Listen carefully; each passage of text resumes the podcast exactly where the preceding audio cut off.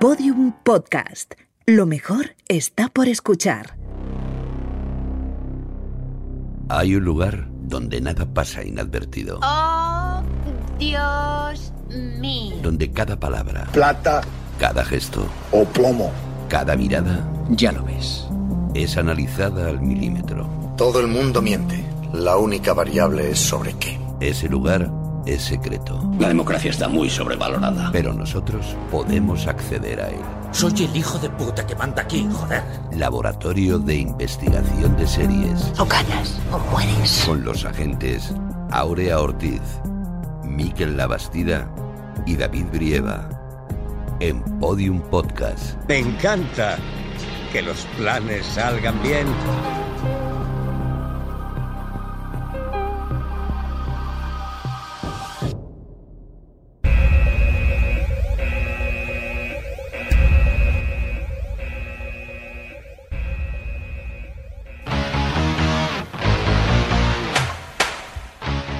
Hey colegas, ¿cómo va eso? Dabuti, tío, ¿qué pasa por tu casa? Pues aquí, a ver si me veo unas series. Qué friki eres de las series, pero si no le interesa a nadie. Ya verás como algún día todo el mundo hablará de series. Tú flipas, tronco. Las pelis sí que son guays. Las series son de pringaos. Como tú.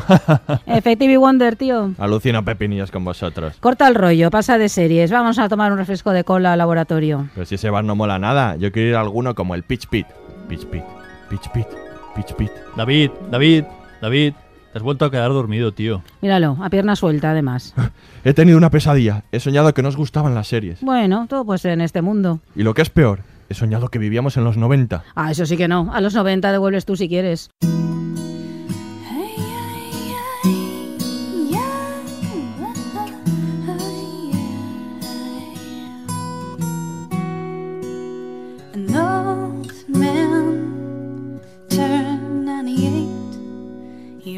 Lottery and died the next day. It's a black fly in your Chardonnay. It's a death row pardon, two minutes too late. And isn't it ironic? Don't you think? It's like rain Bienvenidos al Laboratorio de Investigación de Series en nuestro capítulo 3x05, el de las series adolescentes.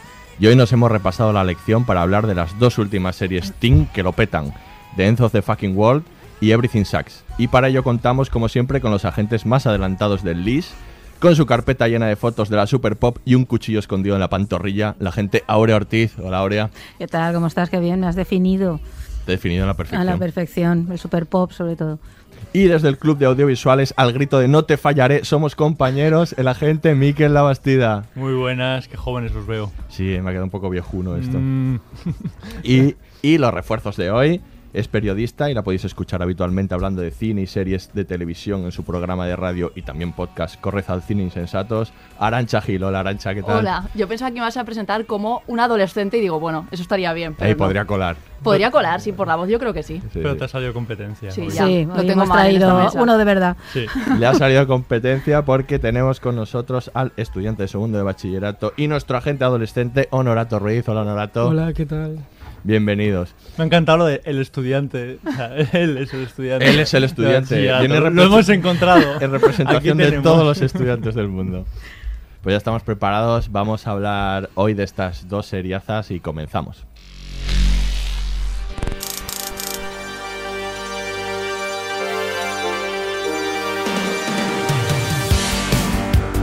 Hubo un tiempo en que los ídolos adolescentes de la tele eran Brandon y Brenda o Zach Morris y la inefable Kelly Kapowski. A las series juveniles, como a todos, también les ha tocado madurar. Hemos dejado atrás los institutos de Beverly Hills y el Bayside para pasar a escenarios más diversos y complejos, como los de The End of the Fucking World de Channel 4, que ha logrado una repercusión enorme gracias a su difusión por Netflix. Esta misma plataforma ha estrenado también Everything Sucks, con la que pretende captar a la generación millennial que busca referentes para sentirse representados. Hoy hablamos de ambas, de la historia de dos jóvenes inadaptadas que huyen de unos mayores que no les entienden y de la de un grupo de chavales marginados sociales que tratan de descubrirse a sí mismos. Atención, este podcast contiene spoilers. A veces todo se ve de repente súper sencillo. Es como si todo cambiara en un momento. Cuando sales de tu cuerpo, sales de tu vida. Sales y ves dónde te encuentras con mucha claridad. Te ves a ti misma y piensas, a tomar por el culo. And those of us with ravaged faces.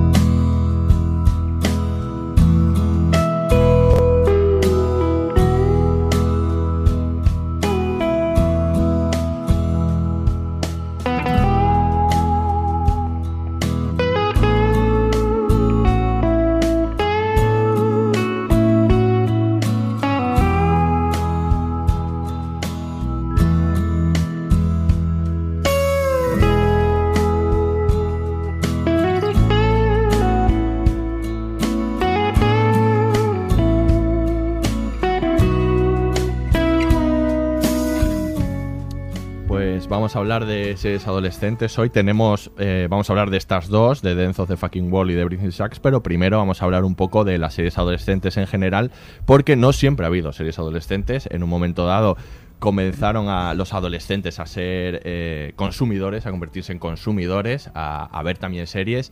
Y eso yo creo que fue más o menos en la época de los, de los 90, se podría decir. Es verdad que hay algún precedente, tipo fama, podría, podría considerarse. Bueno, eran más cosas, ¿no? Pero era más adulta, tal era vez, más Fama, adulta, ¿no? pero también, bueno, retrataba un poco esto, pero en los 90 tenemos un montón de ellas. O sea, tenemos los, eh, las, las series que, que probablemente marcaron la infancia de los creadores de la que luego vamos a hablar de Everything Sucks, ¿no?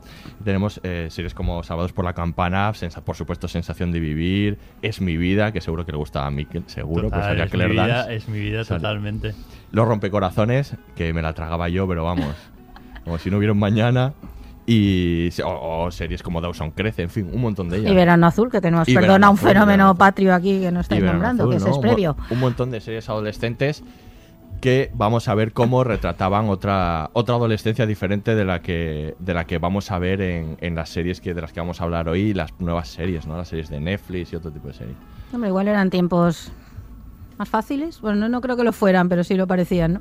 Quiero decir, ahora las series muestran... más fáciles, no, ¿tú lo que no, el mundo que mostraban parecía más fácil. El mundo que muestran las series adolescentes ahora no es fácil y es creo que las dos series justo de las que vamos a hablar muestran, ¿no? Como un mundo difícil. Bueno, lo- crecer siempre es difícil, ¿no? Y eso cualquier serie con adolescentes lo ha demostrado, Bueno, ¿no? difícil, real, decir que Sí, en la realidad es el proceso de crecer, pues eso de madurar tiene poca gracia en general, ¿no? Pero... yo creo que pasaba una cosa y era que tenemos como un- los espectadores en aquella época teníamos como una especie de pacto táctico, ¿no? Con el con la con la pantalla. Sabíamos que muchas cosas que nos contaban desde las series no pasaban, pero sabíamos que no se podían contar todas las cosas que pasaban en la vida real. Eso pasaba en las series adultas y luego se trasladó un poco el modelo para, para mí a las series adolescentes. Entonces muchas realidades que vivíamos los adolescentes sabíamos que eso no se podía nunca contar en, en- en la televisión, pues en cuestión de sexualidad, de relación con tus padres, de relación incluso con tus amigos, veíamos como inviable, pero igual que en las series de adultos no se contaban algunas cosas.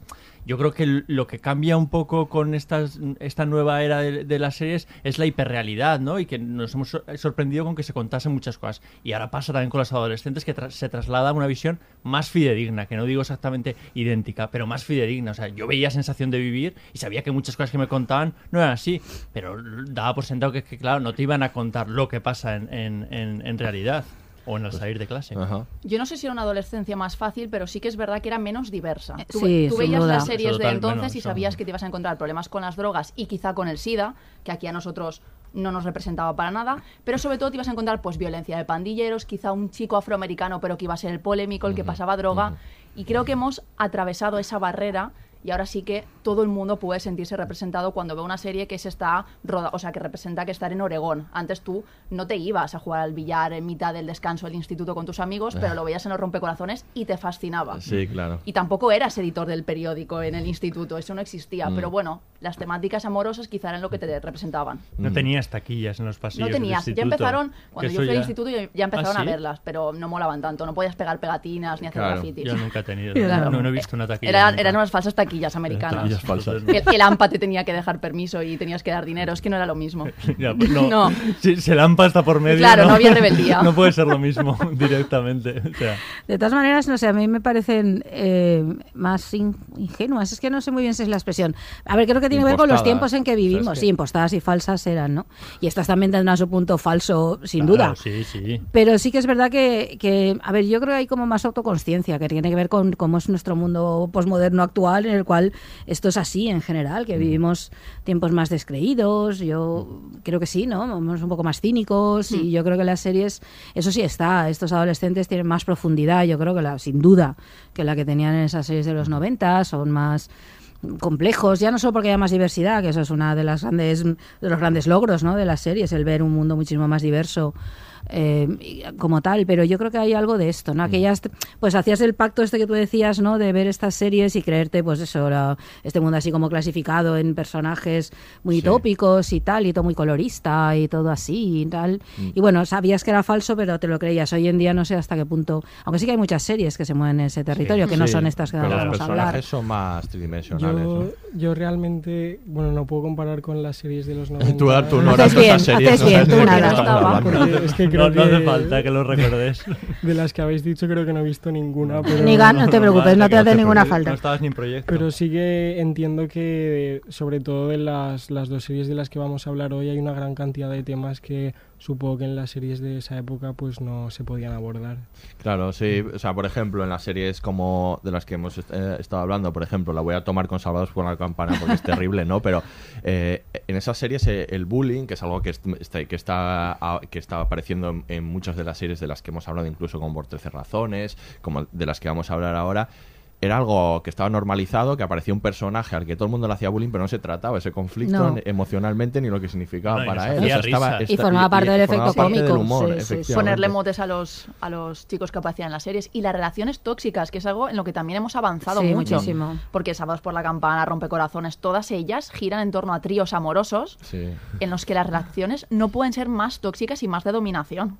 Sí, sí. sí. Por chico guapo, claro, claro, chico Totalmente. guapo y popular subyuga a la chica guapa de las animadoras y a la tonta a la que tenemos que convertir en bella para el baile de primavera. Sí. Tremendo, Y esto sí. se ha avanzado. ¿Sigue habiendo series así? Sí, pero ya se está avanzando en ese camino. Pero no hay manera de creérselas. Yo creo que no, no el público no entra. Ya cuesta eso, más. Cuesta mucho más. Y yo creo que también ha habido un cambio en las series porque esto puede sonar muy argumento de persona que ya está haciéndose mayor, pero creo que hoy en día obligamos a los adolescentes a crecer antes. O sea, Eso, hoy sí. con 12 años un chaval ya entra en el instituto y ya es, es obligado a, a enfrentarse a, a relaciones ya de pareja, a, a conflictos de, pues, de bullying en las aulas. Yo, por ejemplo, jugaba a Pokémon con 12 años. Esa, esa era mi preocupación.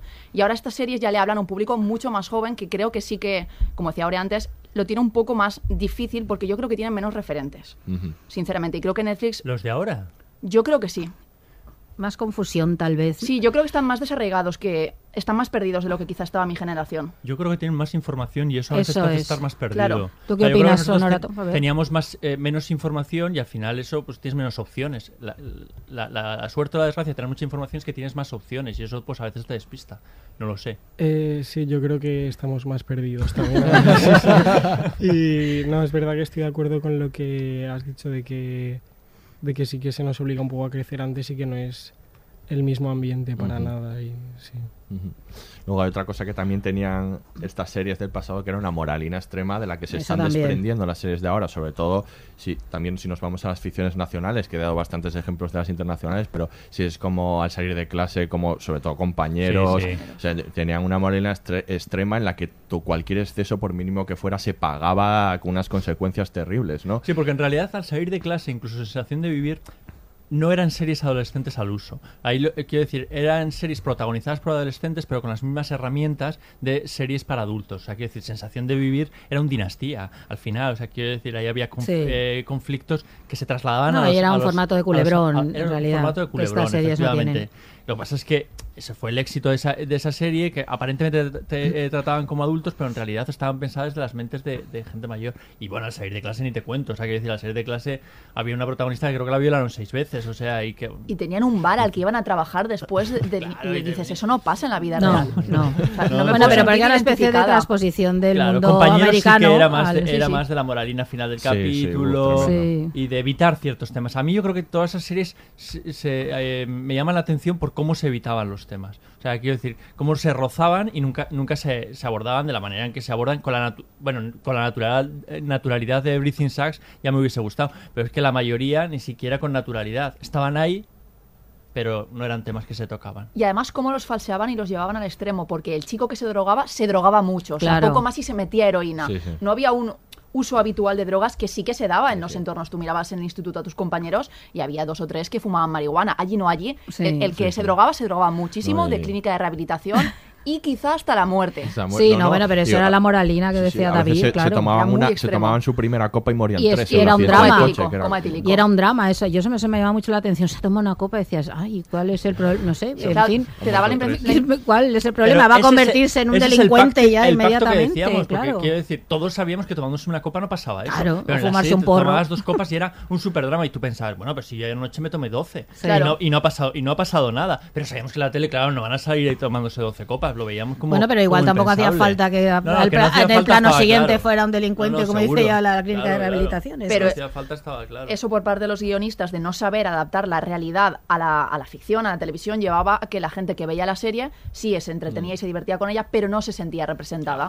Tú en esa época salías con tus amigos y te bebías dos o tres copas y sabías que no te morías de un coma etílico. Entonces, claro, que la tele te dijese eso te apartaba inevitablemente de ese tipo de ficción. Sí, ese que yo creo que había esa idea, ¿no? De que tenía que ser moralizante, que tenía que dar ejemplo Sí. en lugar de, de retratar la realidad, que es lo que vemos en, en las series de ahora. Yo luego pienso que hay como un pequeño salto, hay una serie, eh, estas series son todas de los 90, de las que estamos hablando, pero a finales de los 90 eh, y ya en los 2000 llegan unas, unas series que empiezan a cambiarlo todo, sobre todo yo creo que para mí un precedente y una adelantada a su tiempo es Buffy, Buffy Caza- Caza- Cazavampiros, en la que vamos a ver un montón de estas cosas que vemos después de diversidad y, y Yo voy a hacer un paréntesis porque tú lo has dicho antes, es mi vida, it's my life. de- También. Con Claire Danes. Fue, fue, fue bastante adelantada a su tiempo, Mm, quiero decir. sí, sí. Ahí sí que había diversidad en, en- en aquel instituto y, y sobre problemas y cosas com- problemas y, y cero drama. Ese, ese drama de que tú decías del drogadicto, del gay, del no sé cuánto. O sea, quiero decir, se trataba con cierta normalidad, naturalidad, eh, bueno, pues como, en- como, en el, como, en el, como en el día a día. Y lo que pasa es que fue una serie que tuvo corto, corto recorrido. Ujú. Pero yo creo que aquella fue una, una, Ujú. una excepción. Yo creo que aquí empiezan a cambiar, ¿no? A finales de los 90, Freaks and Geeks también, que es del 99, es una serie que, por, que bueno, es la influencia máxima de la que vamos a, a- de la que vamos a hablar hoy de, de Everything Sucks y, y, y eso, Cathy Vamp- caza, eh, va- Buffy y este, y este trabalenguas y, y o, o luego llegan Glee, bueno, otra serie de, Ah, unas Glee series ya. con, con otro con otro concepto. Glee ya la ha podido ver en un rato, seguro. Glee ya la ha A visto lo en mejor no ha querido verla. No, no, yo yo- ¿No yo la lo has visto? entendería también. No la he visto. Has no. podido, ¿eh? O sea, ya estabas por ahí. Sí. Y luego ya no, no hablemos de otras series y mu- mucho más rompederas como Skins, por ejemplo, ¿no? O, o ya quizá en la TV Awkward también. Sí. Está bueno. Ya llegamos, llegamos a otro tipo de series, ¿no? Series para adolescentes, pero ya más para adolescentes adultos. Exacto. Series que se atreven a tratar temas muy problemáticos y hacerlo sin miedo, que es también, por ejemplo, Scam, la serie noruega, También. que lo ha triunfado todo y más porque por primera vez ha metido a los adolescentes dentro de la propia serie y les ha hecho parte de ella. Entonces yo creo que esas son el referente y el modelo a seguir y también creo que es la línea que está siguiendo Netflix. De hablarle a un público que aunque sea adolescente no es tonto y sabe de lo que le estás hablando y posiblemente lo sepa mejor que tú. Ah, claro. Entonces ya que se lo cuentas, cuéntaselo bien. Pero estamos hablando igual de dos épocas diferentes, ¿no? Los principios de los 2000 que es igual Buffy. un poco Buffy, ¿no? Mm. Porque creo que yo no vi Buffy en su, en su tiempo, pero creo que Buffy es una serie eh, que, o sea, que con el tiempo se ha- se ha- uno ha sido más consciente de lo que, de lo que De la hablaba esa importancia que serie tuvo. y de la importancia que tuvo, ¿no? Para empezar, Buffy nos enseñó a las chicas que podíamos ser protagonistas y que contábamos. O sea, nos puso en el centro de la historia. Sí, que esto sí. ya es algo que no habían hecho las No, otras series. Las- en las otras series eras la animadora y el objeto, el premio para el Sí. deportista. Y Buffy te enseñó que una chica rodeada de un montón de chicas y dos o tres chicos podía conseguir cosas. Y además podía hacerlo sin meterse en líos extremos de eh, abusos, violencia, drogas. No, te enseñaba una adolescencia en la que, pues bueno, eras estudiante de día y slayer de noche y de matabas vampiros bien. de noche. pero te ponía en el centro de, de- en el protagonismo ¿no? de, de la serie y creo que lo cambió todo para bien. Yo creo como David que marcó un antes y un después en el mundo de la serie. Lo que pasa es que sí que es posible que fuera posterior y que se Sí. diera ese Yo efecto. no creo que en el momento- En el momento en que se veía, tal vez no, tal vez cuando esos Claro. adolescentes que la veían fueron No conscientes nos de lo que se cuenta. estaba viendo. Es cuando luego la serie ha adquirido como todo su peso, ¿no? Y como se entiende como una pionera Mm. Eso en se muchas convierte en una serie de cosas. culto. Sí, sí, sí. Yo creo que se queda más en origen con el componente fantástico Mm. y de aventurero que tiene, ¿no? Y menos con todo esto tan profundo. Y yo creo que ahora se ve, ¿no? La enorme influencia que, que ha tenido. Yo creo que tiene dos aciertos, el de las mujeres que tú, que tú dices y el de los diferentes, que antes eran los marginales y aquí son los protagonistas. Claro, sí, sí. Y Sí, tiene un mensaje que yo creo que es muy positivo y es en, que no os importe ser diferentes porque luego pasa- pasan los años y esas personas tienen mucho que contar, tienen mucho que hacer y aunque en el instituto te, te marginen no pasa nada, ¿no? Era un- que es un mensaje bastante mejor que la moralina que antes hablabas Sí. que pasaba en otras series. No, y además es que también te muestran a los diferentes no como un ente exclusivo que vaga solo por el instituto, sino como un todo. O sea, aquí los diferentes son un grupo Sí. y son un grupo que aunque no llama la atención especialmente, son los que están salvando el mundo y además están juntos y Buffy sobre todo ya no solo habla de, de diversidad y de feminismo, habla de amistad y de... No, es que nosotros somos muy diferentes entre nosotros, posiblemente pasemos desapercibidos en los pasillos del instituto, pero tenemos un montón de gente en la que apoyarnos y gente por la que lo daríamos todo. Y al final, la adolescencia es eso. O sea, la adolescencia es sentir que tú estás viviendo el momento más horrible de tu existencia, que no va a haber nada peor. Todo es una mierda, Todo ¿no? es una mierda, Sí. efectivamente, Sí. y además todo lo llevas al extremo. Y en ese momento tus padres te dan igual, los profesores son horribles y solo te importan tus amigos. Y eso lo plasmaba perfectamente Buffy mucho mejor que otra serie. Y además eh, en el 97, porque estamos hablando de todas estas series que vamos a ver que cambian después, están a- a- en los 2000 avanzados y esta es una serie que hace eso en el 97. Claro, o sea, bueno, le están entrando ganas de hay- verla. sí, Te veo. Hay una cosa interesante que estaba pensando en relación con todo esto que habéis dicho de que las series de los 90 tenían como una especie de intención más moralizadora, que por eso existe como un filtro que lo hace como distinto a lo que es la vida real y tal. Yo lo que veo también es que al bueno con el cambio ese que pega Netflix y tal y las series de ahora que te muestran las cosas realmente tal y como son, yo creo que eso al final puede llegar a ser mucho más moralizante que que te lo muestren digamos de esa manera que te lo hace completamente irreal, ¿sabes? Yo por ejemplo eh, estas dos series, la de Todo es una mierda y The End of the Fucking World, quiero decir, eh, aunque puedan contar unas situaciones hasta cierto punto cotidianas, eh, realmente son series como muy excesivas, ¿no? Que. Pero que aún así a mí se me hace muy cercano todo el tiempo, ¿sabes? Sí que es verdad, o sea, no, no tanto a lo mejor Claro. la intención moralizante, sino que la enseñanza, al ser real, al ser real es más efectiva que la que notas impostada, porque claro, si la, la enseñanza la notas falsa, yo creo que te va a calar menos, ¿no? Eso es verdad. Y luego, bueno, tenemos ya acercándonos a las series, pues eso, ¿no? Las, las series actuales, las series eh, adolescentes actuales, que ven de todas estas, es verdad que ya eh, avanzados los 2000 llegan series como Glee, que sobre todo en su primera temporada me parecía muy interesante. Ahí sí que trataba de verdad la diversidad, le daba una vuelta al tema del bullying, a, a muchas cosas, ¿no? Luego es verdad que se perdió en, en el infierno de la- de- del averno de las series. Sí. Ryan Murphy, ¿no? Ryan Murphy hace eso, te claro. hace dos temporadas buenas, te presenta una serie absolutamente maravillosa y rompedora y luego se la carga, porque puede, porque es suya. Porque. Claro, Sí, y ya está, sí, y te sí. hace eso. Ha habido ahí un montón, ¿no? Es decía Skins, que es así que rompedora, ¿no? Pero Awkward en la TV, en el 2011 también Verónica Mars, no sé, había un montón Mm. de, ha habido un montón de series adolescentes hasta que llegamos a la nueva era, ¿no? Ya de las series adolescentes, con la CW también, por ejemplo, en cabeza, haciendo series muy locas. Oh my god. Eh, oh my god. Las, las series de CW haciendo cosas muy locas, pero de mucha diversidad. También tenemos eh, series en, en ABC Family, en, en TV, por supuesto. Y bueno, las de Netflix, ¿no? Las de Netflix que, que son otro rollo. No sé qué pensar. Arancha, ¿tú, tú conoces esta serie. Yo soy una gran defensora de las series de adolescentes y de la CW en particular. Es verdad que la... no te pongas nervioso. Vale. Pero esto es real. No, no, CW vale. está haciendo algo en materia de diversidad que ahora todo el mundo se está sumando al carro porque ven que es una realidad y que al final, si tú en la serie no muestras la diversidad, te estás quedando muy atrás. Y la Asociación de Padres Católicos de América va a estar muy contento contigo, pero en Mm. general el público no. Van muy por delante en esto. Va las muy por la delante. CW. Y ABC Family también fue muy por delante También, con Pretty Little Liars, Little Liars, barra sí. pequeñas mentirosas. ABC que- Family. ABC Family, exacto. O sea, recordemos que es una cadena un poco conservadora. Un poco, sí. Y se lanzan a la piscina mostrándote la diversidad con personajes que además son... ¿Ha terminado Pretty Little Liars? Sí, ha terminado. Que volverá dentro de 10 años, posiblemente. O sea, hará un comeback tranquilísimamente y la destrozarán. ¿Con ellos viejos? Claro, porque no tendrán nada más que hacer. O sea, tampoco te Bueno, creas no que van a tenía tener... nada más Los que que- hacer y duró 12 los que temporadas. estén- los o que estén 200. vivos de- Tampoco, entonces. tampoco van a tener mucho muchos proyectos. O sea, no es, no es como Glee. O sea, en Glee sí que en el, en el Sí cuadro de alumnos van a ir tachando caras, pero yo creo que en Pretty van a durar un poco más. Ah, vale. Porque han tenido una infancia menos problemática. Pero sí, la CW evidentemente se está abanderando como representante de la diversidad y lo está haciendo muy bien. Lo está haciendo con series de superhéroes, con series de adolescentes, con series de ciencia ficción. Es decir, no tiene miedo a hacerlo. Sí, sobre Es curioso, todo- por- es cu- eh, es curioso que use el sobre como el sobrenatural. A decir lo mismo. Que, Eh. que use el sobrenatural, ¿no? Para Sí. esto, como eh, de Vampire Diaries, eh, Teen Wolf, Los 100. Los ori- The Originals. The Bueno, pero eso Original. permite hablar del mundo, ¿no? Siempre, Ah. la- claro, el fantástico, ¿no? El género fantástico te permite a lo mejor contar cosas que de un- en una clave realista no podrías o se, re- se verían de otro modo, más vinculado a lo que decía antes Ono, ¿no? El, tú al, al utilizar el fantástico y al hacer esa diversidad a través de vampiros, hombres lobos, extraterrestres o lo que sea, brujos Es como si y nos demás. a asustar si nos lo contasen de verdad. Todo el- el- el- o sea, Da- quiero decir, yo creo que ofrece mucha sex- libertad. sexual. Yo creo que ofrece mucha libertad el, mundo, el, el recurso a lo fantástico. Te permite mezclar ¿no? Eh, especies entre sí, te permite que va a crear relaciones entre seres muy distintos, Pero grupos eso- eso en la diversos. vida real también sabéis qué pasa, no solo entre Sí, sí, claro. y Sí, eso, claro, ¿no? claro. Sí, efectivamente lo sabemos. Yo creo que precisamente... hombres lobo. Sí. Qué locura es Por esta. la calle en cualquier momento. A las 4 de la mañana, un sábado, quizás sí. sí, que, sí que es verdad que yo creo que también lo que hace es que haya representación en todos los, los ámbitos. Es decir, no solo va a haber diversidad en un instituto, te muestra que una persona que, por ejemplo, es bisexual o es transexual puede también aparecer en una serie Claro. de ciencia ficción. O sea, no, no solo lo limita al sector de los institutos, no creo que lo hagan para tenerlo más fácil para mostrar, por ejemplo, la diversidad sexual, sino es por el hecho de por qué un personaje bisexual no puede ser protagonista de una serie en la que se cazan hombres lobo. O sea, creo que va más en ese sentido.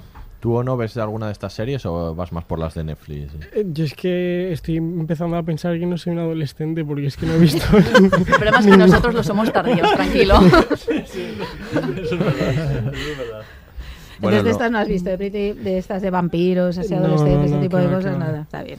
Estas lo petan mucho, pero bueno, luego están, por supuesto, las de Netflix, que yo creo que está eh, construyendo un modelo también de series. Ha tenido, eh, desde luego, en la serie adolescente del año pasado fue por 13 razones, con diferencia, ¿no? Y, y luego en Stranger Things también tiene, tiene mucho de esto. Y de las dos de las que vamos a hablar hoy, ¿no? Y, y tiene como estas características a las que estamos diciendo, ¿no? Son adolescentes como muy reales, ¿no? Con problemas reales y complejos, ¿no? O sea, Yo creo que lo que, que lo que acaba de decir Ono es, es una realidad. Había un público adolescente que no veía series. Es, es un público que está enganchado a otras pantallas y otras historias. Y Netflix los ha convertido Mm. en, en usuarios. Y es más, las series de Netflix son casi una religión para muchos adolescentes. Cuando Mm. sale hay que verla corriendo y, y- y- y deprisa porque...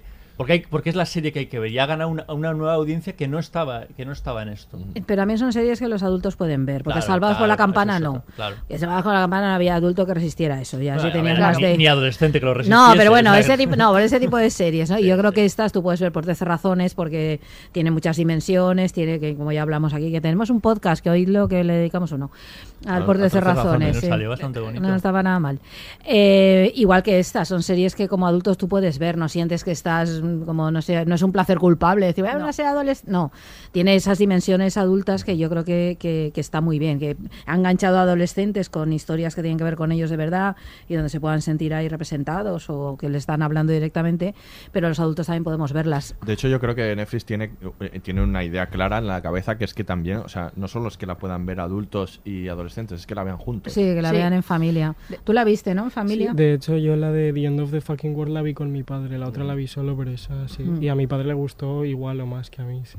Es que creo que Netflix ha logrado que incluso los que ya no estamos en esa edad nos sintamos representados por estas series, que es algo que antes era impensable, es lo que tú has dicho. Mi padre no se iba a sentar conmigo a ver Sábados por la Ni Campana coña. porque no le hablaba a él Claro. y, y no le hablaba al adolescente que había sido él. Y en cambio esta serie sí, ya no solo que la puedas ver con tu padre, sino que se puede plantear que en colegios e instituto se pasen Sí. episodios para hablar de determinados temas. Eso en la- con las series de antes que pretendían ser mucho más moralizadoras era impensable. Y más de evasión, yo creo que tiene un componente también como muy de evasión, de la ves y te olvidas y estas no, estas están hechas para hablar de lo que está pasando, ¿no? Y además habla- hablar claramente, Sí. porque sí que es verdad que quizá con, con Todo es una mierda, yo creo que lo han hecho un poco mejor con, que con Por 13 razones. O sea, yo creo que Por 13 razones peca de mostrar un mensaje que quizá no sea el más adecuado. Es decir, para mí eh, me gustó mucho la serie, pero creo que es un ejemplo de que Netflix también puede equivocarse y hacer las cosas no de todo bien.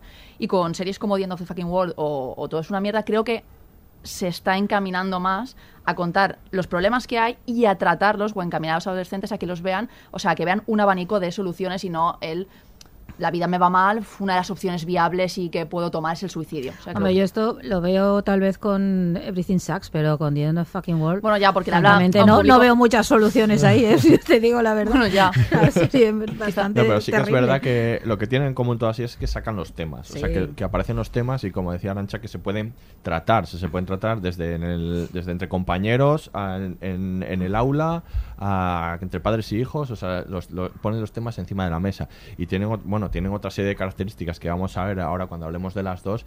Pero bueno, desde luego son series maratoneables todas. O sea, son- las series de Netflix son todas para verlas consumo. Que, que te lo digan a ti. Que me lo digan a mí, Sí. que me las veo ahí. En una sentada días. todas. Yo creo que han echado una clave y es que, te que alguien con 40 años se sienta identificado Sí. con el protagonista de The End of the Fucking World. O sea, quiero decir, pues es verdad que mm, yo me sentía identificado en un momento dado. No es que yo tuviese ganas de matar reales, pero en algún momento virtuales la- los sí, tenía, caramba. pero mil, mil veces. O De sea, hecho- y le entendía perfectamente a ese chico de no sentirse representado con nada, de tener ganas de, de huir hacia, hacia adelante. que es, es una serie que si alguien lee la sinopsis y se queda solo con esa premisa dirá, qué extremo. No, no. O No. sea, cuando hemos sido adolescentes, No, todos hemos querido matar, hemos odiado a nuestros padres, o sea, nos hemos sentido así Y, quizá. a- Y a y nosotros adultos también. Y claro, no llevado tan al extremo, pero sí que nos hemos sentido así. Y representa esa rabia y ese estar perdido y, y querer buscar cualquier, cualquier evasión para encontrar tu camino y para sentir algo. O sea, al final buscas muchas veces el extremo, aunque sea dentro de ti mismo. Cu- ¿Cuántos adolescentes llegan a las, a las autolesiones? Muchísimos. Y son temas que no se tratan. Y, y creo que The End of the Fucking World sí que aborda este, este tema, ¿no? Como un chaval pues que tiene que es un poco psicópata, que, que o, o- o- Chaval, no se sale un poquito. Claro, se ve un poco rarillo, o la, o la chavala que quiere escaparse de casa para, pues, para encontrar un futuro que ella cree mejor. Esto en realidad sí que les pasa a adolescentes a otros niveles, pero el sentimiento de pérdida y de desarraigo es ese. No, yo creo que los dos títulos dan la clave. Son dos títulos muy duros, ¿no? Eh, ambos, de Everything Sucks y, y, y The End of the Fucking World, porque muestran lo que sucede. Es que el mundo está muy mal. Entonces yo creo que esa sensación de, de sentirse perdidos, de, decir, pero si es que el mundo es violento y a nadie le importa a nadie, a mí porque me pides que sea de otra manera, ¿no? Yo creo que esa rebeldía asociada siempre a la adolescencia aquí es que está como justificada todavía más porque realmente el mundo es así. Yo creo también por eso muchos adultos también nos podemos sentir ahí identificados y es que tienen razón, pero si es que qué solución hay, ¿no? De, de tal como está, tal como es el mundo, tal como está organizado con y sobre todo yo creo que sí que hay una diferencia que tiene que ver con lo de la información que hablábamos antes. Ahora estamos todos mucho más informados, incluidos los adolescentes. Si tu información es constantemente la violencia, ¿no? El- la desigualdad, el hecho de que no parece importar eh, determinadas cosas buenas, ¿no? Que todo ese tipo de cosas, que el bien no triunfa, esto yo creo que ya nos lo hemos aprendido, hasta los adolescentes lo saben. Entonces, claro, es que es, entonces estas series te hablan de esto y de ahí esos títulos demoledores, ¿no? En los dos casos, porque lo son. Y luego, claro, ese nihilismo, ¿no? Pues sobre todo en la primera, en The End Fucking World, ¿no? Esa, ese no hay salida. eh, o la salida es muy complicada y no, no, no tenemos muy claro por dónde para, ¿no? Y yo creo que ahí sí que hay una diferencia muy notable que tiene que ver también con el grado de información que tenemos, con en teoría tenemos muchas herramientas para controlar el mundo. Las nuevas, no sé, las tecnologías lo son, pero no lo estamos haciendo. No, no sentimos en ningún momento que estamos dominando el mundo, ni seas adolescente, adulto o lo que seas, ¿no? Y yo creo que sí que lo muestran. Yo creo, y aquí Onorato igual mm, me puede ayudar, creo que el título, o sea, los títulos son una elección no puede ser más acertado. O sea, se alejan de ese paternalismo Sí, sí. y además os hablan de cara a cara. O sea, la Claro, realidad porque es lo cruda. que piensan ellos, Claro, claro. hablamos como vosotros y, y os estamos representando aquí. O sea, fuera el paternalismo, fuera el queremos cuidaros, queremos protegeros. Yo, de hecho, la de The End of the Fucking World me puse a verla por el título, la verdad. O sea, Claro, no, sabía nada de la serie y me siento bastante identificado con el chaval protagonista. No sí. tenemos animales aquí, Eh, ¿no? vale. Menos mal que estoy Adiós. sentado lejos de Nora. No pasa nada. No, pero que también en parte por eso que me ha Mm. gustado tanto la serie, ¿sabes? Claro. Sí, sí, eso tiene razón ahí también Arancha, esa frontalidad, ¿no? Esa forma de decirte Sí, a la sí, cara directa, las cosas, sí. Mm. Pues bueno, veo que tenéis ganas, así que Hablemos vamos a empezar ya a hablar Dale, de. The End of the Fucking World. Es extraño. Muchas veces no registras los momentos importantes de tu vida cuando ocurren. Solo ves que eran importantes cuando miras atrás. Como darte cuenta de que eso fue un final. Eso también. Que te den. Y eso fue. Eso fue el principio de algo. De algo gigantesco. Tal vez de algo gigantesco y espantoso. Muy espantoso. En plan, espantoso para joderte el resto de tu vida.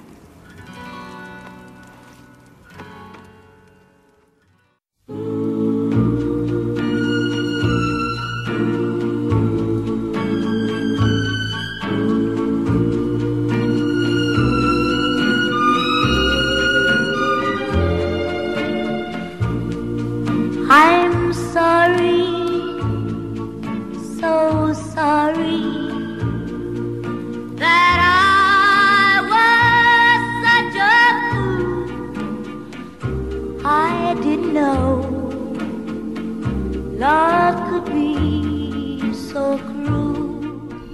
Pues Dance of the Fucking Wall, empezamos con esta música tan bonita, pero oh. no va así, ¿eh? La cosa, no, va bonita así la cosa. no es, no. y es una, se es una serie que, bueno, que esté distribuida por Netflix, en realidad es, es de, de Channel 4 y se nota y se Y nota. Esto nota. es inglesa, se nota. Y se nota porque recordemos que Channel 4 es la, la cadena que, que dio luz a, a Black Mirror, a Misfits, a Utopía, está muy en esa Mira, línea. Más, más adolescentes. Skins, My Mad Fat. Diary, o sea, es una cadena que lo ha Claro. hecho todo bien hablándole a los Es adolescentes. que Misfits no lo hemos hablado, pero también es una Sí. serie adolescente que era, sobre todo la primera temporada, maravillosa. Y Skins, vamos. Skins me asustó también. Sí. "Ostras, esto".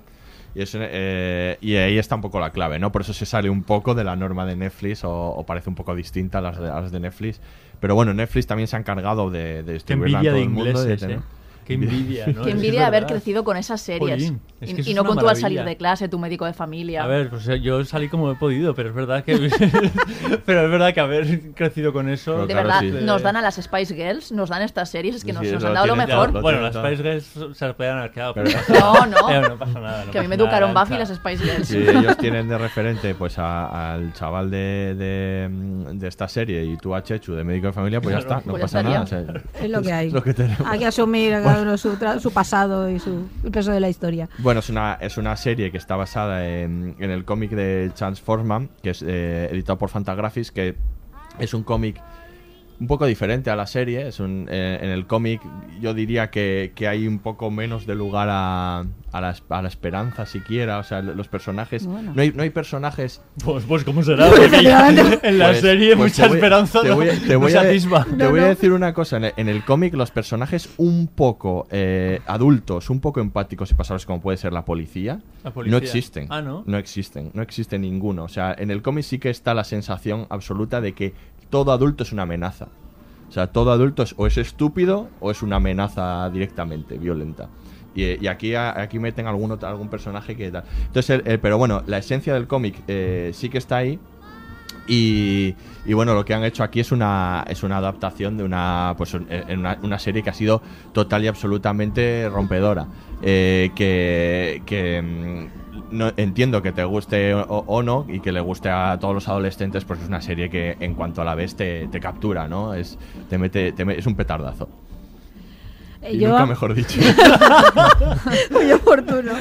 Y aquí me gustaría ir antes de empezar nosotros la Sí, opinión de Ono sí, sobre esta sí, serie, sí. que yo creo que, que va qué- dirigida a él y a ver qué te te parece. Nada, pues a mí la serie la verdad es que me ha entusiasmado, pero porque no era para nada lo que me esperaba. Me, me sorprendió muchísimo, ya como he dicho antes, pues la empecé a ver sin tener ni idea de lo que me iba a encontrar. Y al principio pues sí que pensaba que, aunque introduce algún elemento así un poco diferente, como el, el rollo de que el chico sea un psicópata y tal, pensaba que iba a acabar siendo lo mismo también, ¿sabes? Pero la verdad es que la serie pegó una evolución brutal, entonces al final pues me encantó. A vosotros, eh, desde luego, eso es una clave. ¿eh? O sea, el- que la, serie, la serie adquiere una dimensión. Los, los adolescentes que, que se podrían haber quedado en eso, ¿no? En, en algo llamativo al principio, se, se van evolucionando, ¿no? Se van eh, incluso humanizando, diría yo, a medida que pasan los capítulos y al final son. Bueno, les, se- les coges hasta cariño. Es que empieza muy fuerte, tienes razón, ¿no? Empieza ahí, claro, esa primera frase de soy un psicópata, ¿no? que tal, quiero matar a alguien. Claro, y te da una clave de la serie que dices, "Va, esto va a ir por ahí, ¿no? Y historia de psicópata, tal, ¿no? Pero luego descubres que no va por ahí. Bueno, que esto es importante, pero no es no define a la serie, ¿no? Es otra cosa. Entonces sí que es como muy sorprendente. Yo también me pasa un poco lo mismo, ¿no? Que empecé a verla porque había ido a hablar de ella. Claro, el título te llama mucho la atención. Claro, o sea, yo es que una de las mejores cosas que veo de la serie es que no pierde el ritmo, que tiene un ritmo muy bueno que desde el principio te atrapa, entonces... Sí, pero va por lugares muy insospechados la serie. Yo eso al lo principio agradezco nos da la sensación de no se van a atrever y cuando ya llega el capítulo 3, spoiler, Sí. y se atreven, dices, ostras, sí, Se- sí, se sí, atreven. sí que van a, sí que Sí, se sí, van a atrever a que Si es que empieza vaya- muy fuerte, es todo un desafío de soy un psicópata y quiero matar a alguien. Y a partir de aquí tu, tu expectativa es bueno, bueno, bueno, a ver Sí, qué pero pasa, yo ¿no? siempre pienso es que un alguien le va a crío, claro, es retener, un que alguien no sé chaval. cuánto, y cuando ocurre es un la- la adolescente, escena- sí, es cierto. Me, me- me sorprende, vamos, que, A mí me gustó, mo- pase. me gustó un montón su crudeza, o sea, cómo van intercalándose imágenes de él rompiéndole el cuello a animales o, o- o Sí. desplumándolos. Y parece que en principio no te vaya a hablar de nada así en profundidades, como no, pues un psico muy tarantino, ¿no? Un psicópata más, pues por el placer de, de infligir daño. Y luego te das cuenta de que no, de que tanto él como ella, son los dos protagonistas, tienen de base una situación muy problemática que es Mm. común a muchos adolescentes, postadolescentes y que eso inevitablemente te afecta en la forma en la que tú percibes el mundo y cómo te relacionas con tu Sí. entorno. En este caso, pues cada uno de ellos saca a relucir sus, sus problemas, ¿sabes? Sus taritas, como puede. La, la- la intención del protagonista, pues, querer matar a alguien. O sea, él, él quiere sentir alguna emoción. ¿Y cómo cree que la va a encontrar? Pues la va a canalizar a través de matar a alguien. Y elige a dedo a una compañera con la que inician un, cami- un camino de autodescubrimiento brutal. Me encanta como él está eso, como quiere sentir, ¿no? Como se ha quedado como adormilado y ella es todo lo contrario, ¿no? Es todo sentimiento, todo emoción, ¿no? Le, le superan las emociones permanentemente. A mí me, es que me, me gusta mucho esta idea. Reconozco que me gustó me gustó la serie, y me- pero me costó un poco entrar, ¿no? Acababa de encontrarle el tono, no sabía por dónde me iba a salir aquello, hasta que dije, déjate llevar, que te llevarán por algún sitio que está bien, ¿no? Eh, y tiene que ver un poco con... eh, Claro, es que es esta idea, le, le vendría también perfecto el título de la otra serie, de Mm. Everything Sucks, ¿no? Porque esa es la base, es esta idea de... Es que, es que todo está fatal, es que este mundo es muy idiota, es un- vivimos en un mundo absurdo y caótico. Entonces, mm, pues añadamos más caos, ¿no? Que si no me pidas a mí como adolescente o futuro adulto, ¿no? Que, que vaya por un determinado camino, cuando el mundo que me estás ofreciendo es in- infumable. O sea, este no tiene ningún sentido el mundo, ¿no? A mí me recordaba un poco las películas de Harmony Corine, Gumo y todas estas, que te tienen un punto eh, muy violento también así, muy nihilista, pero ese sentido, esa idea de que eran películas además que, que escandalizaban mucho, ¿no? También. Sí, pero, pero tenían todas las razones. Esta idea de, pero si vivimos en un mundo completamente idiota y absurdo, si, si, si la violencia campa por todas partes, si esto no, si aquí intentamos sobrevivir como podemos, ¿no? Intentar poner racionalidad a algo que no lo tiene, eh, pues vivamos en ese caos y en ese absurdo y asumámoslo del todo, ¿no? Y es un poco lo que hacen los chavales, no siendo conscientes de que están haciendo eso, claro, porque están en el proceso de crecimiento y de yo no me quiero convertir en un adulto como esos, que me crean este mundo que no me gusta nada, ¿no? Y a mí eso sí me parecía muy coherente y cuando entras ahí en esa clave la, tiene todo el sentido, ¿no? Todo lo que les va sucediendo eh, y ese ritmo imparable, ¿no? El hecho de que no paran de pasarles cosas y están ahí, sí, a mí me, me, me gusta mucho me- y me gusta porque lo habla todo como no directamente, ¿no? Es decir, tú vas viendo la historia de ellos y tienes que ir como encajándolos en ese mundo, ¿no? Y luego vas viendo la influencia de los adultos. Todo el rato, Sí. claro. Es decir, todos los que van interactuando van haciendo lo peor. Todo ¿sabes? mal, exacto. Todo muy O sea, mal. ya, ya no solo que le- les han... Pero es que Vas están tan confusos vas como ellos. comprendiéndolo Claro. cada vez más. Les, O sea, les han creado decir- un problema de base, les han dejado solos en un mundo que no es su amigo, han crecido Claro. con padres ausentes o con la muerte de una madre o con la separación y encima los adultos que sí que están, bueno, están muy entre comillas, no les están ayudando, de hecho les No, están empujando todavía más, más. al abismo.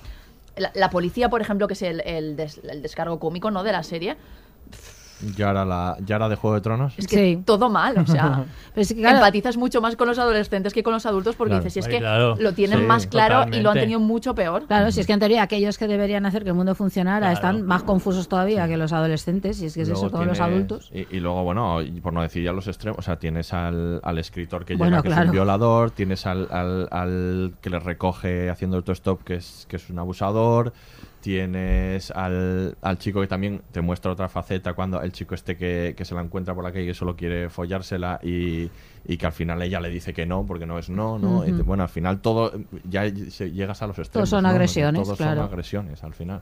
O sea, que- Claro, yo ahí lo que veo es que, a ver, creo que es una serie que pues se puede entender que principalmente está dirigida para adolescentes porque los protagonistas son adolescentes, pero realmente sí que es verdad que es que puede ser vista por, por un adulto perfectamente porque habla de muchísimas circunstancias que no son exclusivas de el mundo adolescente. De hecho, creo que lo que es el instituto eh, son los primeros 5 o 10 minutos de Ujú. la serie, ¿sabes?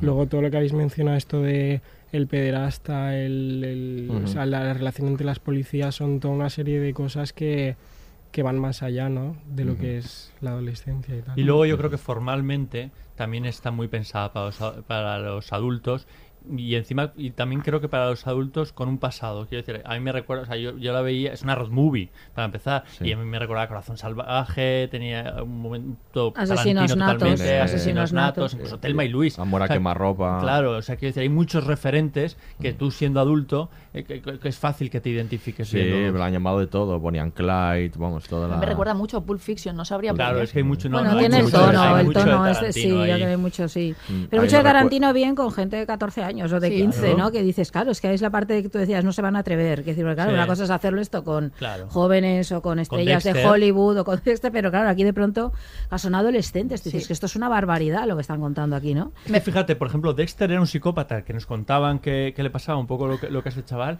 pero luego Dexter ya una vida impoluta, o sea, quiero decir, no hacía daño a una, una mala hormiga por ahí. O sea, Claro. luego de repente se montaba todo, todo eh, aquella performance que hacía para matar Sí. a, a- a- a la gente. Este hace cosas, o sea, quiero decir, se le ve más real, Hmm. porque quiero decir, tiene esos instintos un poco asesinos, animales, eh, en todos sus ámbitos de, de- de la vida, no solo reservado a voy a matar a alguien, o sea, Ujú. quiero decir, ese es el objetivo final, pero ya tiene trazas todo, todo el rato, es mucho más atrevida. A mí me parece también un toque de atención a los adultos que ahora vemos la serie y que además nos sentimos representados con los adolescentes que la protagonizan. Y ya me pasó con por 13 razones. Y es que tú colocas a un adulto que ha vivido situaciones parecidas, un adulto de pues, 34, 35 años, y entonces le estás diciendo que se siente representado con los adolescentes, pero que puede convertirse en alguien que cuando esos adolescentes de hoy en día le pidan ayuda, pueda no saber reaccionar, que es lo que Mm. pasó con 13 razones y con lo que pasa con The End of the Fucking World. Y eso a mí me llama mucho la atención porque yo creo que a la larga también nos podemos repre- sentir representados con están pasando cosas a nuestro alrededor, no estamos sabiendo gestionarlas y no está tan lejos que nos convirtamos en esos adultos que no saben dar ayuda. Y está muy Sí, claro es en, verdad. el- en la figura de los padres, ¿no? Que es, es, Están ajenos a todo y solo quieren que su hija... No, no, es que mi hija no es así, es que le ha obligado a alguien, no. O sea, ese discurso ya está acabado. Y Tu hija, claro que, también- es así. sí, y el padre de él que también va perdidísimo, ¿no? Por Claro, y, y- y los adultos están convirtiendo el mundo en algo todavía más peligroso y Sí, más sí. duro para estos adolescentes. Entonces, claro, ¿quién es el problema? ¿Los adolescentes perdidos o los adultos que no se lo ponen fácil? Para mí es un toque de atención en toda regla a nosotros. Sí, sí, sí que es verdad. Y bueno, luego también hay un cierto discurso más global antisistema, ¿no? O sea, lo que comentabas tú antes, ¿no, Aurea? Sí, yo creo que sí, ¿no? Muy, yo- sí, es que es una poner en cuestión todo el sistema. Yo creo que esta es, es muy ambiciosa esta serie, yo creo. Este, narrativamente, estéticamente, todo, pero también en esto, ¿no? En este discurso de... Es que ellos ponen en evidencia todo, es, ¿no? Con su huida hasta hacia adelante, su, su dosis de violencia que llevan ahí, su necesidad de encontrar un lugar bajo el sol. Están poniendo en evidencia todo lo que decía Arancha, que tiene toda razón, ¿no? Está poniendo en evidencia a los adultos, al mundo que han creado y al hecho de que nada tiene sentido. Es que es- yo, yo creo que ese es un tema central. Es un tema central de muchísimas ficciones. Eh, lo que pasa que está, así como por 13 razones, claro, sí que envuelve eso y también tiene su tono moralizante y tiene tal, esta no. Esta es como, estamos dejándolos ahí a la intemperie, completamente, ¿no? Y, y encima les juzgamos y encima nos parece que lo hacen mal. Dice, pero vamos a ver si estamos haciéndolo fatal. O sea, a lo mejor no yo personalmente o los que estamos en esta mesa de personalmente, el mundo está haciéndolo Sí. fatal, ¿no? Es decir, es un mundo lleno de violencia y que le pides a un chaval que no mate, pero desde qué autoridad moral le pides a un crío que no mate. Y somos cómplices. Claro, no- no lo exacto. hacemos, pero somos cómplices. si estamos sosteniendo ¿no? regímenes completamente, ¿no? Y Claro. sociedades completamente violentas donde la muerte está so- solo totalmente presente, ¿no? Y, y demás. Entonces, claro, yo creo que la serie tiene mucho mucho calado en ese planteamiento y aunque tiene todas estas referencias cinéfilas que están muy bien eh, tiene muy poco de juego. Eh, Porque muchas de estas películas que hemos citado, yo creo que Amor a quemarropa o las de Tarantino y tal, tiene este tono como lúdico, así, ¿no? A mí, yo soy muy fan de Tarantino, me gusta mucho, ¿eh? No, claro. Pero, pero es cierto que tiene, que yo creo que no tienen como profundidad, que tienen un tono así lúdico, como que divertido. Y esta no es divertida. No. Esta serie no es, es muy amarga, a mí me parece muy Hay un amarga. poquito de humor negro, Tiene- ¿no? Pero, No, pero es humor negro, sí. pero, Sí, es negrísimo humor sí que y es amargo, a mí me parece A- amarga. ¿no? A mí, es, o sea, no me, no me parecía divertida en general, pero cuando sueltan un chiste, la verdad es que lloraba de la risa. O sea, no, el No, fondo no es divertido, pero tiene muy buenos Sí, sí, momentos. Sí, lo que pasa es que es todo como muy amargo. Claro, ¿no? no, Es sí, en general, Así sí, muy, sí. muy de no hay esperanza, ¿no? Y todo ese final ahí a lo. A lo a, a lo- 400 golpes, ¿no? Ahí en la playa, el, ahí como, ¿y ahora qué? ¿Pero qué futuro es este, no? Pero, Sí. ¿qué va a pasar aquí, no? Sí. Y hay un desafío a la autoridad permanente, ¿no? Sí, en, cada, en cada momento, desde Porque la... no hay ningún respeto a la autoridad, porque no se la merece. Pues claro, no está haciendo nada. Es eso, o sea, nos está dando una lección de hay violadores, pederastas sueltos, asesinos, y los que lo están descubriendo y solucionando son dos adolescentes a los que la sociedad va a culpar. Sí. De todos los males y de todo lo malo que está pasando. Y al final, los que están enfrentándose a ello y poniéndose, poniéndole soluciones son ellos. Sí, además son todas figuras de autoridad, todos esos eh, adultos mm, Claro, claro. malvados, ¿no? Que se van encontrando por el camino, no son, ¿no? Fruto de una sociedad malvada y absurda. Y yo creo que aparte, quiero decir, va abocado a que todo, la única solución es huir. Sí. O sea, quiero decir, y de hecho creo que ese final de él corriendo por, por, por la playa en una huida desesperada que sabemos que no va a llegar ya a ninguna parte, eh, simboliza toda la- todo lo que ha sido la serie, una, una, una huida constante. O sea, empiezan a huir de ellos mismos, empiezan a huir de sus entornos, cada vez eh, más, eh, eran más pequeños, cada vez se van haciendo más grandes, pero ellos siempre tienen que, que salir huyendo. Entonces, claro, como mensaje final, que la única salida es huir, es un poquito descorazonador, Sí, claro, y que ¿no? crecer. ¿Para qué vas a crecer en ese No, no, para mundo? convertirte en todos esos, imagínate, es que, esa es la que idea. son mucho mejores ellos. Yo creo que es una de las series que mejor expresa esa idea de ¿para qué crecer? ¿Pero qué me estás contando? ¿Que me convierta que en un adulto responsable de qué? ¿De este mundo de mierda? Y pese a todo crecen. Claro. O sea, porque Claro, decir, claro, porque no ellos es van inevitable, cambiando porque es completamente. inevitable. Tú, tú lo has dicho antes, Arancha, o sea, quiero decir, eh, van cam- van eh, aportándose el uno al otro, ¿no? Se van descu- hay mucho autodescubrimiento en esa, Sí. en esa, en esa huida y eso es muy interesante, Sí, ¿no? sí. O sea, como se va reconvirtiendo James y, y Alisa, que iba de tipa mala, se da cuenta de que en realidad no, no es tan mala y, y que, vamos, tiene un corazón y que se asusta, ¿no? De lo que ve, de lo que claro. puede llegar a ser. Claro, acaban sintiendo miedo, pero Sí. miedo ese del que sí que saben identificar, ¿no? Mm. Ese, sí. ellos ven que el sistema les está fallando y que aún así, a- además de que el sistema les va a condenar, van a tener que formar parte de ese sistema, no pueden hacer nada y, y de ahí que ellos sigan intentando huir a la desesperada, adelante, o sea, sabiendo que no, que, que- que es un callejón sin salida, que no los lleva a ningún lugar. Y refugiándose el uno en el otro, ¿no? Que es la parte bonita de la, de la serie. Bueno, vamos a parar un poco y vamos a seguir hablando de esta serie nihilista. Este mundo, macho. Eh, chicos, no os droguéis, pero dadle la lata a vuestra madre para que os compre un móvil labrado con el sudor y las lágrimas de un esclavo moderno. Tú me entiendes, ¿verdad? Sí. Hay que combatir el sistema. Hay que hacerlo, nena. Porque vivimos en tiempos súper jodidos. Y no olvidéis una cosa. Lo más sabio que me haya dicho nadie, ¿vale? ¿Queréis oírlo? James, ¿me escuchas? Sí. Estar loco en un mundo desquiciado no es locura. Es cordura. ¿Quién dijo eso? Yo, En realidad es como Gandhi. This song um, was written about a time in my life when I was really weird looking. And uh, there were all these girls I was going to school with who were really terrific looking. And they were like cheerleaders and very tall and long blonde hair. And I was very short with curly dark hair. So for cheerleaders.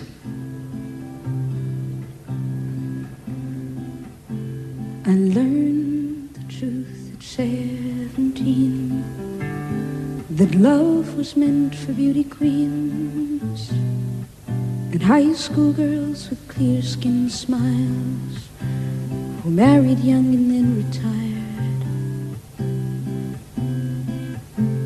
The Valentines I never knew, the Friday night charades of youth were spent on one more beautiful. At 17, I learned the truth. And those of us with ravaged faces, lacking in the social graces. Seguimos hablando de, de End of the Fucking World, esta serie que, como decía antes, es el, el nihilismo, ¿no? Es una serie en la que, aparte de esa pequeña eh, rayo de esperanza que es el refugio que tiene entre ellos dos, que me parece la única parte bonita, ¿no? Del asunto, que te dice que siempre, siempre hay alguien, ¿no? Siempre, el, el- la moraleja del, del asunto es siempre hay un roto para un descosido. Sí, O no, sea, no estás solo. Sí, algo así, sí. Sí, sí, pero aparte de eso es una serie completamente nihilista, ¿no? Yo creo que sí, ¿no? Como de no creer en nada, ¿no? Como de no hay solución, no hay esperanza, no... A mí se me lo parece, vamos. No sé, no sé vosotros qué opináis, pero Bueno, sí, hay cierto romanticismo también. No, ¿no? romanticismo hay, sí, pero bueno, el que Que es un la refugio pareja, al final, sí. quiero decir, el, el- el amor o por lo menos la comprensión en, eh, en alguien, ¿no? ¿No? El mensaje no es el más positivo del mundo. No, estoy buscándole una capa de cierta esperanza, aunque el mensaje final no lo sea, pero que por lo menos haya paradas que no estén mal. Pienso, quiero pensar, ¿no? A mí Sí, esto, esto de que de que lo que se tengan al uno al otro es como lo único que les salva Ujú. de, de todo lo demás.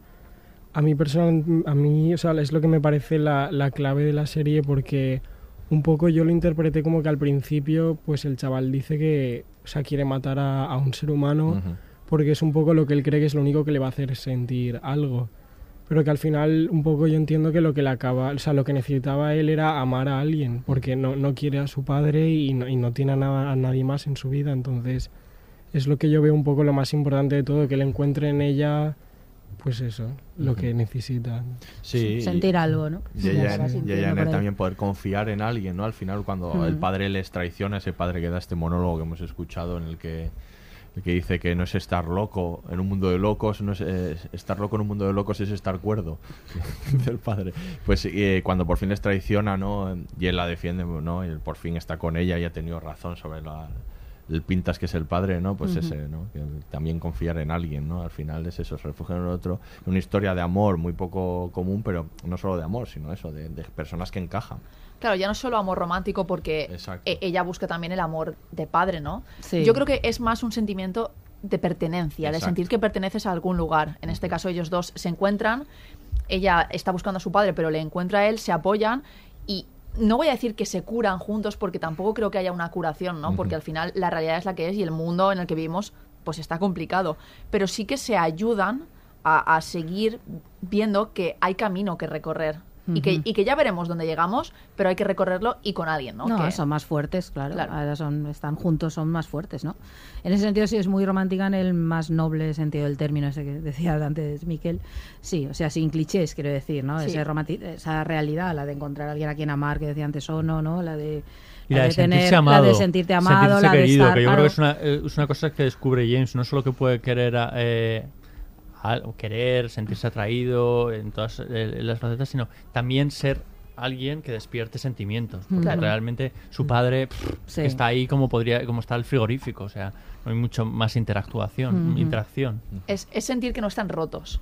O sea, Claro. creo que ellos ven que han tenido Bueno, un poco rotos están, pero que Sí. pese a todo se les quiere aunque estén Claro, rotos. que, que pueden ser útiles, que pueden encontrar a alguien, un lugar, que pueden ser parte de algo. Mm. O sea, es, es lo que hablamos al principio de ese sentimiento de pérdida, que además todo adolescente experimenta y si encima has tenido un contexto tan complicado, eso se multiplica. Entonces, sentir que, que hay alguien que te acompaña en el camino y que se siente como tú y que pese a todo, pese a, a lo que tú ya ves que en ti está mal, te quiere y quiere estar ahí, creo que eso al final es lo que, lo que aspira a encontrar cualquier adolescente. Y cualquier Y cualquier adulto. Sí, exacto, y cualquier persona. Sí, cualquier persona. Luego hay una serie de temas que es verdad que no los trata en profundidad, como veremos que en Everything Sucks o, o en 13 razones, alguna de estas series que hemos visto, pero que sí que, que, que sí que deja detalles, como por ejemplo cuando el padre le el padre le, le dice a Lisa que, que tenía dudas de que su hijo fuera gay y ella le contesta que es magnífico. Bueno, nos movemos en un espectro mucho más amplio estos días. eso está genial. ¿no? Igual eso no es lo más importante ahora mismo, ¿no? le, dice le dice también está el tema de pues eso del acoso sexual o del sexo no consentido no sé. Sí. hay una serie de, de temas que si bien no entran en profundidad en ellos también aparecen porque son lo, de- lo que hablamos en estas series no que Bueno, el que descubrimiento de la sexualidad yo creo Sí, que es importante en esta, en serie. ¿no? Él está un poco perdido. eh, y ella también, bueno, quiero decir, Sí, creo que ella los se dos las da de dura ahí, Claro, como o sea, si lo supiera todo y y no de- sabe nada. Y muy está. echada para, para, para adelante y luego pues tiene las dudas que tenemos todos, o sea, quiero decir, y los miedos que tenemos todos. Y yo creo que ese es un, un tema clave en el descubrimiento de, de la sexualidad y, y de nosotros mismos, ¿no? Sí, porque además ella es todo el ra- está todo el rato siendo vista como objeto sexual, Sí, es decir, tiene, claro. sufre todo tipo de ataques por varios lados, ¿no? Con lo cual, esa sexualización de, de- eh, ajena de la adolescencia, no me refiero al descubrir de la sexualidad, que va asociada naturalmente a esa edad, por supuesto, sino desde la mirada ajena, el hecho de sexualizar muy, muchísimo a las niñas, ¿no? A los a la gente esta, ¿no? Y que está en la mirada de los adultos que, que le rodean, ¿no? Y eso yo creo que también está muy bien contado. Eso, ella está por un lado intentando descubrir ¿no? su sexualidad y ver ahí por dónde le lleva y sin embargo está siendo devorada ¿no? desde la mirada sexual de, de unos cuantos hombres, ¿no? Y eso sí. también. Y luego desde el punto de vista formal, el discurso estético, es verdad que tiene, por, por ejemplo, una banda sonora espectacular que vamos escuchando, que funciona muy bien. Me gusta mucho la cómo han construido eh, la historia de manera que en el cómic, en el cómic eh, original, eh, vamos viendo los dos puntos de vista de los personajes de uno y otro, entonces vamos viendo cómo se van confrontando y qué va pensando uno del otro, y aquí lo hacen con el monólogo interior que está muy bien, que van Es que aquí no molesta esas nada, voces en voz off, en off. en la que en la que ellos, por ejemplo, lo hacen muy bien cuando se conocen, ¿no? Que cada uno va contando su historia y lo hacen en muchas ocasiones. Me parece que Pues esas acotaciones que van haciendo cuando dicen algo y la voz en off desmiente lo que ha dicho, de por favor hazlo, ¿no? O, o algo así. narraciones que además muchas veces se contraponen con lo que estamos viendo en la imagen, porque ellos cuentan una cosa, pero en sus actos estamos viendo otra. Y eso para mí también forma parte intrínseca de la adolescencia, el cómo tú te muestras al mundo y cómo tú quieres que te perciban y por dentro estás perdidísimo y estás actuando de forma contraria a lo que a lo que estás queriendo hacer. Tu versión de la realidad también, ¿no? Sí, bueno, sí. pero es que es tan importante lo que opinen los demás de ti, ¿no? En general, en casi toda nuestra vida, ¿no? Pero yo creo que en ese periodo, Sí, sí. sobre todo, cómo te perciben, ¿no? Y entonces ahí se nota muy bien esa distancia que hay, ¿no? Ese decalage que hay ahí entre, entre cómo quieren ser vistos, cómo son, cómo actúan.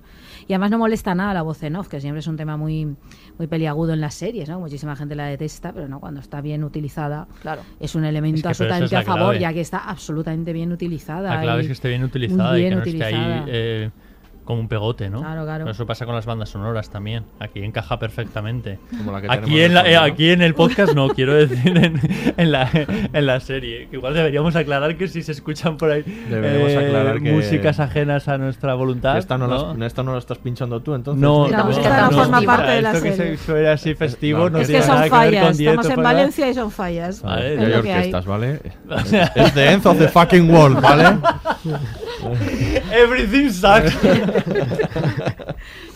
bueno, otra cosa que me gusta también es de los flashbacks, cómo, cómo nos ayudan a construir a los Mm. personajes. O sea, ahí es cuando les dan de verdad profundidad, ¿no? Cuando cuentan los flashbacks, que además me parece curioso que utilizan como otro formato también en, le- en los flashbacks, eh, como más, más estrecho. me Sí. parece. Y, y creo que eso está muy bien. Y luego en, en esa evolución de los personajes, eh, me gusta también cómo le da un poco de colorido a la serie, ¿no? Cuando él se pone la camisa de, de flores y demás, como que peluca. ya está cogiendo color. O sea, es- es- también muestra un poco la evolución de los personajes, ¿no? Ese colorido ya, como que son menos grises él ya, ¿no? Empieza Sí, como a vivir un totalmente. poco. Está muy bien. eso. Y no sé, no sé si nos queda alguno a lo mejor de los personajes que aparece de fondo que no hayamos tratado. Yo creo que hemos hablado un poco de, de todos. Es verdad que están estas dos policías aportando un poco un punto de vista externo a lo que les está sucediendo a ellos. En la larga tradición de policías estúpidos de, de las series, de O sea, muchas y series. su manera de enfrentarse cada uno, ¿no? O sí, sea, sí. que- que maravillosa. Una es de la complicidad y otra es de... Pero bueno, que tienen esta trama de que ella le está tirando ahí el.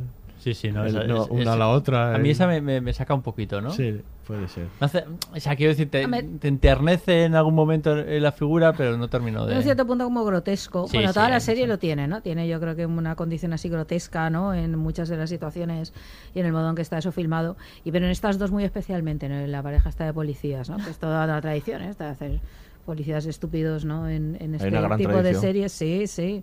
Está bien de parejas así, ¿no?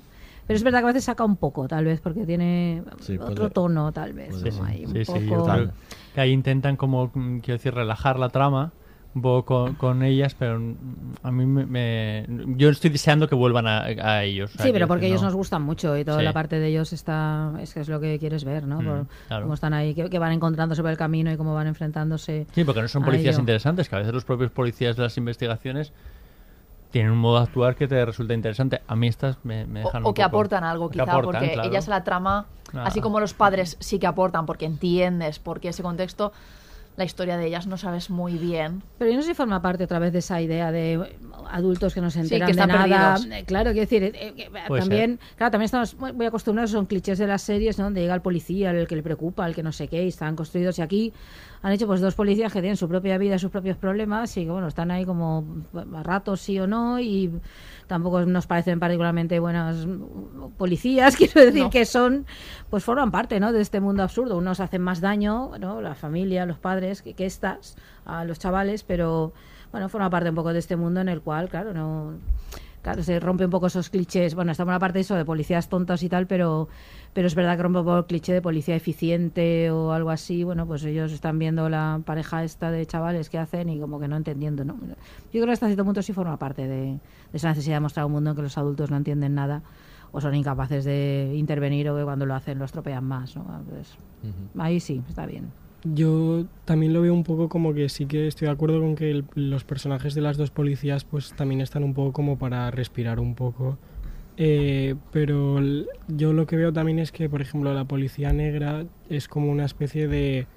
es lo opuesto a lo que son ellos, no es una persona, bueno, al igual que el resto de adultos, pero se, se hace muy presente como el hecho de que está completamente anclada al sistema y a esa visión de como totalmente en contra de lo que ellos están haciendo, mientras que la otra sí que sí que como que sí creo que creo que se diferencia un poco del resto de adultos porque tiene como una especie de intenta hacer una especie de acercamiento emocional Ujú. eh, al, a entender un poco por qué están haciendo lo que están haciendo.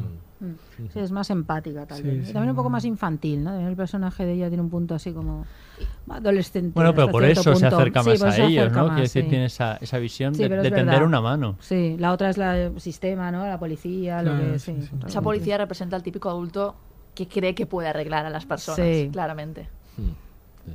Y es curioso que los creadores, ¿no? Eh, Jonathan Entwistle y Charlie Cobell, que es una actriz también, son muy poco conocidos, o sea, en esta tradición también de algunas series de Netflix de parecer gente de la nada, Sí. ¿no? Y hace un serión que de repente, ¿no? Como que lo peta mucho. Eso sí, los eh, los actores protagonistas, ellos sí que ellos sí que eran más conocidos a él, a Alex Lautherly, que lo conocemos del, de Black Mirror, Black del Mirror. capítulo este de- del chantaje, ¿no? Sí, que le dan unos papeles a este pobre chaval. ¿sabes? que- Papeles Están tremendos. encasillando, sí. Complicaditos. sí. Y yo a- yo y a espero que él Jessica- sea una persona un poquito más... menos psicópata. Si fuese él, dudaría. Yo, No, sé, no yo, sé. yo diría que me ven en mí, ¿no? Y Jessica Barden que sale en Langosta, en The Lobster también. Ah, es sale- verdad, sí, sí. sale en The Sí. Lobster y en Penny Dreadful. Bueno, eh, al final la serie como se centra todo en ellos, ¿no? O sea, que, que ellos estén tan bien como están es la clave de todo. Sí, no, ellos lo hacen fenomenal, yo creo que están muy bien elegidos. La serie está muy bien, yo sí, como estamos acabando que quede claro. Y tiene mucho ritmo, esta idea de, de, no sé, estéticamente es muy llamativa, está llamativa para bien, quiero decir, no... Mi miedo Y- con esta serie es el final. Sí, Ahí estoy va, de acuerdo, ahí- yo lo que no sé cómo van a continuar esto. Es que, es que Y Netflix, es un callejón sin salida. Netflix está acostumbrado a hacer esto, a dejar finales abiertos, no por el placer de que el Pues es muy espectador... cerrado. in- Es que a mí Yo no exactamente... necesito más. Claro, yo en una película vería un final cerrado. En Netflix Claro, no, veo no. la posibilidad, porque ha habido antecedentes, de que quieren hacer una segunda es que temporada. Y eso me no es preocupa. una serie de Netflix, como ha dicho eh, David, entonces no sé hasta qué punto... Bueno, es una creo- coproducción. Claro, pero Sí, creo que sí que va a haber una segunda temporada, que yo no sé por dónde se Es la que van eso a es lo Es que, me está preocupa. muy cerrada, es que es lo Tiene que... toda la pinta. Sí, sí, a mí ¿Eh? me Pero parece. no sé por dónde... Yo, bueno, no sé. o sea, yo lo veo exactamente igual. Yo creo que si, o sea, si no existe una segunda temporada y el final es así, me parece espectacular el final. Pero Claro. si está hecho un poco la trampa para meter otra temporada, entonces ya pues... Bueno, siempre- Claro, es que ya lo vimos con por 13 razones. Mi miedo con Netflix es que pues hagan lo que muchas cadenas hacen ahora. Una serie tiene éxito, estaba planteada como una, una única temporada, que funciona perfectamente como temporada única, y de repente quieren alargarla, y ahí ya vienen los No, problemas. sí, por 13 razones ya estaba Claro. alargada. De por sí. Claro, ya estaba decir que ya, ya le libro. sobr- ya- no, no, ya le sobraban ocho razones. O sea, muchas- quiero Y- decir y ahora que encima si- vamos a tener una claro, si por 13 temporada. razones hubiese sido por cuatro razones, hubiese sido una, serie bien. Estupenda, sí, es verdad. Bien, seguramente no nos hubiese, eh, o sea, nos hubiese gustado más o no te hubiese espantado tanto, dilo o no, que Dilo, no te que nos lo gustó y lo has dicho fuera de Sí, no, no, que la verdad que la vi un poco porque todo el mundo hablaba de ella, pero que me arrepiento de haberla visto, la verdad. Te sobraban casetes, ¿no? Sí, sí, sí, totalmente. Normal. Sobraban muchos. Sí. Entonces temo que puedan sucumbir ante el error de crear una segunda temporada y romper la magia y lo perfecta Sí, es que que está es muy bien así. esta Tiene un cierre temporada. magnífico, Sí. tiene un cierre magnífico y no debería... Sí, yo los ahí. cierres de las dos, porque ahora que ya vamos a pasar a la siguiente, tú has dicho que el final de Everything Sucks te, te gusta y te, te encamina, y a mí, sin embargo, me espanta un poco. Pero igual hay que empezar hablando por el principio, ¿no? sí. Vale, perdón. Sí, vamos a pasar a la siguiente serie que es muy diferente de esta que hemos hablado ahora, es Everything Sucks. Toda la vida he sido la friki. La que nadie escogía para su equipo, la que no tenía madre, la que se vestía raro porque su padre le compraba la ropa. Y luego, esta noche, he mirado a esa gente y he pensado que tal vez haya un futuro en el que no tenga que ser una friki. Quizá pueda ser quien soy y no pase nada. No he dicho que no puedas ser quien eres. Te he dicho que seas quien seas, lo que seas, a mí no me importa nada. Luke, a mí me importa. ¿Y ahora qué? ¿Irás a la escuela y les dirás a todos que eres lesbiana? ¿No crees que te llamarán friki? Lo único que importa es que yo lo sé. Te lo has pasado genial esta noche, admítelo. Ha sido una noche increíble. ¿Y por qué no podemos seguir quedando? Pasándolo genial. ¿Por qué razón me haces esto? Oye, Luke, esto no es por ti. Desde el principio te dije lo que sentía, pero no quieres oírlo porque solo piensas en ti mismo. Me gustas. No, ¿qué va?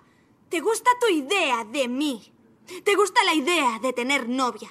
Pero me estás usando para sentirte mejor porque crees que tu vida es una vida de mierda. Así que déjame en paz.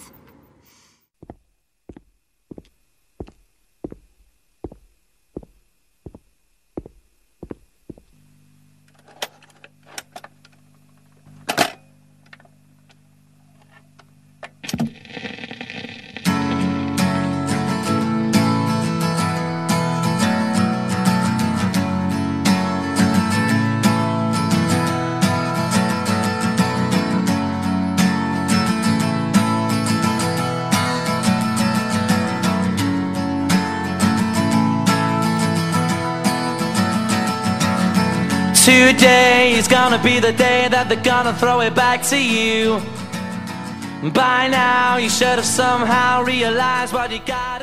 Pues con Oasis, que forma parte de esa estupenda banda sonora de Everything Sucks, vamos a empezar a hablar de esta serie que ha pasado bastante desapercibida. No es el caso de, no es el caso de la, de la otra serie de la que acabamos de hablar. Pero es que es imposible que no pase. Si Netflix estrena una serie cada minuto, es imposible Sí, que, y que además to- lleva también menos tiempo Claro. esta, ¿no? Yo creo que un poco de recorrido, a ver qué pasa. Sí, claro, yo estoy seguro Sí. que esta va a tener. Al final pasa como con Love. Es que ahora que está la tercera temporada Sí. por ahí, en marcha, que se descubren como más tarde y la gente Sí. se ha enganchado y dice, ah, pues es que esto, está, esto, está, esto está bien, pero no te da Sí, tiempo. Funciona Nosotros que somos unos adelantados aquí. Claro. Y bueno, es una serie mm, bastante sencilla, no tiene muchas pretensiones. Una serie de. Es una comedia, pero con continuidad. No son capítulos autoconclusivos, sino que va, va evolucionando. Y eh, pues tiene un planteamiento un poco más tierno, un poco más amable, desde luego, que por 13 razones Sí, y que las otras series de, de Netflix, ¿no? Es diferente en ese sentido. Y yo creo que, bueno, tiene como esa vuelta, o sea, se ambienta la serie en los años 90, tiene como esa, esa, Cosa que de la que ahora vuelta hablamos, eso. de la que ahora vamos a hablar. Y yo creo que es más consciente de las series, aunque, aunque esté en los 90 y tiene sus, sus toques de nostalgia, yo creo que es más consciente de lo que es la tradición de las series adolescentes en general que de los 90 en sí. O sea, yo creo que, que ve mucho de Free Sanguis y de muchas series adolescentes que han visto los creadores y que yo creo que la han llevado a los 90 porque les apetece, sin más, vivir allí, ¿no? O sea, no, eh, podemos eh, discutir de por qué está ambientada en los 90 esta serie, si le aporta algo realmente. ¿Vosotros yo, qué yo creéis? creo que no. Yo, bueno, yo creo que aporta tal vez, a ver, algo que igual me parece muy tonto, pero a mí me parece esencial, es que no hay móviles, no hay redes sociales. yo creo que ese- eso es eso sería lo esencial. único. Pero no, es que eso te modifica completamente el hacer una serie. Construir una serie adolescente con esto. Hace que los adolescentes sean más inocentes. Eso, O sea, que claro, de los yo- que, a que ahora eso es importantísimo imposible. el hacerlo ahí tal vez, ¿no? Yo creo Cambiaría muchísimo lo que ahí sucede. A mí me parece que son los 90 porque empieza a aparecer la tecnología, pero entendida como el Disman, o sea, elementos que a ti te permiten ya tener tu independencia a la hora de escuchar música Mm. o grabar, grabar pues videoclips o verlos en la televisión. Y a la vez también creo que los 90 son una época en la que ya se empezaba a vivir un poco más la libertad o a verla quizá con menos prejuicios. En los Ujú. 80, por ejemplo, no podría ambientarse para mí todo es una mierda. O sea, creo que los 90 era una época de más libertad y entonces les permite tocar temas Ujú, quizá en más profundidad. ujú. Lo que vamos a ver aquí, desde luego. Yo creo que los 80 era una época donde sí que Dura. se podía vivir con mucha, con mucha libertad. Lo que pasa es que igual no era tan visible en, en según qué pan- bueno, en según qué pantallas. El cine de los 80 También se- mucho más bueno, libre y también que ahora, no haciéndolo sé, en los no- 90 se escapa de la vía esta nostálgica, aunque sean los 90, pero no tiene la misma carga nostálgica Pero yo creo que, que hay- pueda tener eh, Stranger Things, por ejemplo, Ajá. ¿no? Que es decir, de todos esos referentes que hay como una doble Los 80 finalidad también. Yo creo que esto también está un poco enfocado para captar a un público joven y a un público más adulto que reconocemos las series de los 90. l- Las series de los 90. A mí esto me recuerda un poco a toda esta polémica con Friends. Que no- no- nos vienen a contar ahora que si Friends era machista, homófobo, no sé cuánto. Mira, perdonad. O sea, perdonadme, perdonadme. Que los que lo vimos en los 90 no éramos tontos, ¿eh? O sea, no, Mm. no, no habéis venido aquí. Pero es que a lo mejor tenéis que haber vivido cómo se vivía en los Claro. 90. Claro. Afortunadamente, el mundo, aunque parece que no, está evolucionando mucho. Muchísimo. Sí. Pero es que hace 10 años mm, Era la, muy distinto. la vida era muy distinta. Entonces quiero decir, esta comparación que podemos hacer gracias a, a esta serie está muy bien que se ambiente en los 90. Porque efectivamente esto es un Salvados por la Campana, donde eh, hay un protagonista negro sin que eso eh, genere un conflicto o sea Sí, algo no, que... hay, no hay una cuestión racial en ello, simplemente es Totalmente, hay una diversidad sexual que no se apreciaba antes. Entonces yo creo que para apreciar todo lo que antes no, no se mostraba, es, es, es bueno que esto se, se ambiente en los, en los 90, ¿no? A mí es lo, lo- Desde luego... la razón por la que le No sé que- si la que razón que o la está, sí. gracia está La gracia, La sí. gracia está en, en, en hacer Salvados por la Campana y decir, así Claro. tendría que haber Claro, sido. O sea, claro, es que yo creo que es la ahí está diversidad que la tendría que haber tenido. Mm. Esa está la gracia. Ahora ya, bueno, el hecho de que...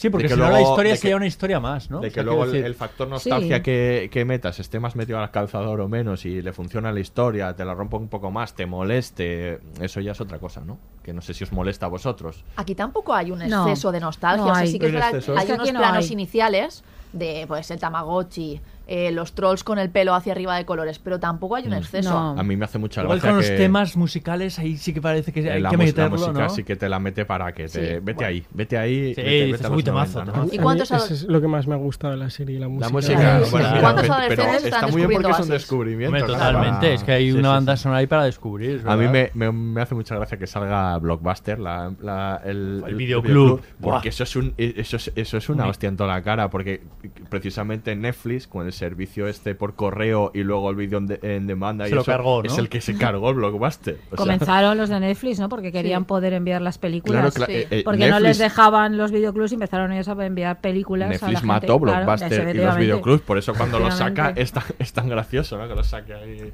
encima al, al padre, que es un desgraciado, ¿eh?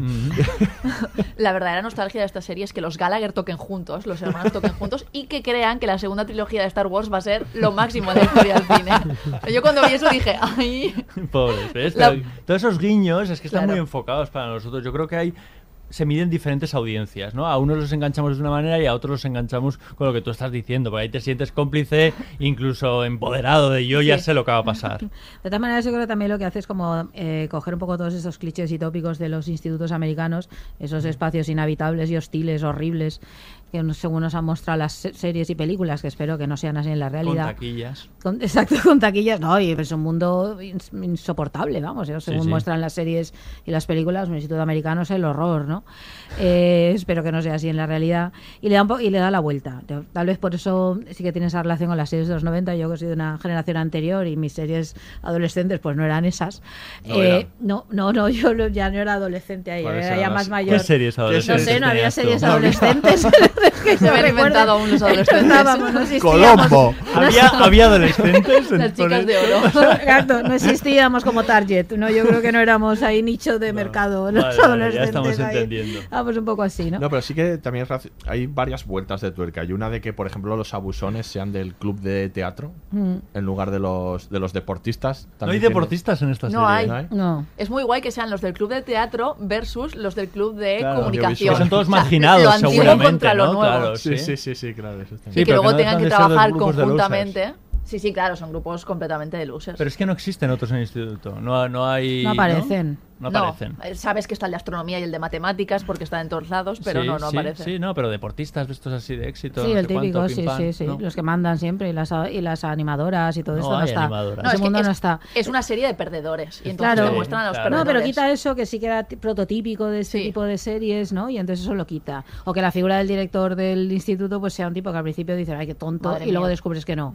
Que, que el tipo tiene sus capas, que es, un- que es interesante, que tiene que es sensible, que es tal, ¿no? Y no es el típico tonto útil, ¿no? Para Como el que le director hagan de bromas. Salvados por la Campana. Efectivamente, por Que ejemplo, cosas así, ¿no? Entonces eh, da la vuelta ahí, ¿no? Y también nos muestra que entre los perdedores hay jerarquías, que esto ya nos lo enseñó Chicas Malas, Mm. pero aquí te queda claro que los de teatro molan más que los de audiovisuales de momento. Porque citan a. Shakespeare. ¿Ha citado a chicas Sí, malas? A yo Chicas siempre que puedo cito a Chicas Malas. Vale, vale. Es un reto que tengo en la vida.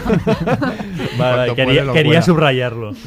Bueno, pues que aquellos hablan de Chekhov, ¿no? Y de, y de Shakespeare y tal. Es que el grupo han de teatro un tío Vania, ¿eh? Sí, Poca sí, broma sí, por eso, por con eso, eso. sí, tienen... Que ya hay una cosa con, con todo esto de los personajes que me choca bastante la serie y, y que me produce mucha frustración porque la verdad es que no sé, es eso, no sé cómo sentirme porque en parte me gusta y en parte no, porque por un lado, como habéis dicho, sí que eh, algunos personajes me suenan mucho. Siento como que los he visto ya muchas veces. El, el amigo tonto, el amigo empollón, Asperge, este, luego los dos malotes Sí, de. Sí. los dos malotes del instituto y tal, pero luego introducen como esos elementos de que sean, de que pertenezcan al club de teatro, tal, luego también bueno, toda la subtrama esta de la, de la orientación, de la, Sí. de la sexualidad de la chica y tal, y que luego la, la otra chica, la mala, que al final también se transforma y tal, Mm, sí, sí. pues son como cosas que digo, vaya, pues al final tampoco es, ¿sabes? Claro, Al final es mola un poco, De ¿no? hecho, Mola. Claro. De hecho tú sí. cuando comienzas a ver la serie eh, dices, vaya cliché, o sea, otra serie más eh, igual. Y no es hasta no es hasta el final cuando dices, uy, espérate, que esto va de otra cosa, ¿no? Ahí Esto es divertido porque fue Miquel el que nos dijo, tenéis que ver esta serie. Y No, no, yo sí. recuerdo viendo el primer capítulo que le dije, Miquel suele acertar, que lo sepas siempre. Vale. Pero esta vez fue como, estamos norte". seguros de que tenemos que verla. Y efectivamente tenía razón. Y luego la, la serie va pues adquiriendo calado. Estas Es que yo creo que oh, no, juega un poco a eso. Y demás. Sí. A- Pero al principio a parece muy engañarte, ¿no? Te- tópica. te va llevando por tópicos y luego les da la tópica, vuelta, muy ¿no? tópica. Yo De- cuan- cuando, empecé a ver el primer capítulo, o sea, lo primero que hice fue ver cuánto sabía. porque- pero ¿Cuánto luego... iba a sufrir? Sí, pero nada, que menos mal que al final saberla entera merece la pena por Sí. eso, porque... sí. Luego la cosa va adquiriendo su espesor y su profundidad y va dando vueltas. Está, sí, sí. La verdad es que sí.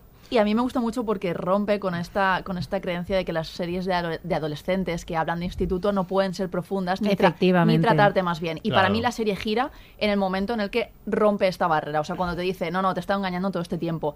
Y es ese momento en el que ves al chico en su habitación dramando porque está sufriendo por amor viendo 16 velas, que es la peli romántica por excelencia que verían las chicas en esa época, ¿no? Según los guionistas. Y a ella masturbándose, con una Playboy. sí. Y, es, Sí, ahí y ahí te, Sí. te- te El rol subvierte completamente lo que esperabas ver de una, de una serie o película que te habla de los 90 y a mí me ganaron en ese momento. Sí. Ahí fue cuando dije, esta serie va a contar cosas importantes y lo va a hacer bien. Ese es, yo creo que son muy conscientes de eso y lo hacen, Sí, lo hacen muy bien. Lo, lo- lo hacen muy bien. y además juegan engaña. contigo mismo de, tú tenías estos prejuicios y los has estado viendo, pues mira, ya no, estabas equivocado. Claro, claro, de eso se trata, ¿no? Mira cómo le vamos a dar la vuelta a, a este tipo de series, ¿no? Y mira lo que vamos a tratar, que al final, porque al final la serie eh, gira en torno a ellos dos, fundamentalmente. Es verdad que también están eh, los personajes de los padres, que aportan otro punto Pero de no hay vista. más adultos, solo. Solo están, sí. solo- como adultos solo están, solo están los padres. Deliberadamente, Y luego sí. es verdad que a lo mejor los, los secundarios, como decía Ono, se quedan un poco desdibujados. O sea, los, los amigos sí que se quedan un poco quizá en el cliché. ¿no? Aún uno de ellos, el que luego actúa en la película, tira que va, pero el otro yo creo que ese personaje no. Es muy exagerado. Es que es, ¿no? muy, Ese es, personaje- es que es muy Stranger Things, o sea, ya te hemos Sí. visto, Dustin, Sí. ya te hemos visto. Sí, sí. Incluso la, la relación entre el- este Dustin y,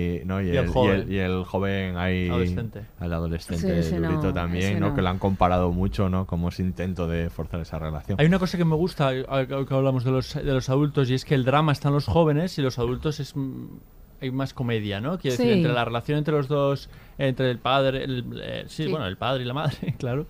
Eh, es una relación más eh, de descubrimiento, de, de- divertida. De Sí. segunda adolescencia. O sea, De de, segunda de hecho, te adolescencia, muestran sí. que, Es bonita esa que en la adolescencia puede haber Es una muy segunda bonita. adolescencia. No, es bonita esa bonita. relación, además de personajes que a priori piensas que no encajan, sobre todo ya digo por el cliché que tenemos del director del instituto y cómo aquí le van dando vueltas y lo ves a un tipo no sé, que tiene sus cosas y demás. Y funciona muy bien esa relación, muy bien, muy bien, muy bien. La de la madre y el padre. Y, y- y también incorpora otra de estas novedades, porque sí que es verdad que rompe con, con el descubrimiento de la sexualidad de ella, con que un protagonista sea negro, vale, hay una serie de cosas, pero también lo de los padres monoparentales, las familias monoparentales, que Sí. sean padres solteros, eso no lo veías en una serie de los 90, o sea, jamás, o sea, eran familias, pues eso, de felices. Y, y en este caso Y también... familias de negros. Es que has pasado por alto esto. Sí, es sí. que en, las- en los 90 había series de negros, de Sí, sí, familias de claro. negros. Sí, llamadas así, tal cual. Es decir, Sí, sí, cosas de dirigidas a un casa, target. De La sigue habiendo, ¿eh? que está esto llamado Blackish, que no os lo habéis visto, que es malísima. De Y Atlanta. y Atla- pero Atlanta es otra cosa. Atlanta es Atlanta, otra cosa. No, no, esto no. Antes no creo que tenga ese- target de. No, no, claro. Vamos a No hacer es una cosas de serie. casa. No. No, es que Pero es que ese, ese tipo de serie existía. O sea, Sí. eran cosas de casa. eh, bueno, eh, eh, Bill Sí, Cosby. sí. O sea, Sí, quiero decir, exacto, sí. Sí, exacto, Bill- bueno. Bill Cosby. Has eh, mentado a la bicha ahí, es eh. que hacía series, ¿eh? Hacía series, sí, series sí. y- Claro, y, Bill otras Cosby. cosas, Es que, Miquel, y otras cosas. Luis Secano se ha inventado eh, algunas cosas. Bill Cosby ya las hacía. Pues eso.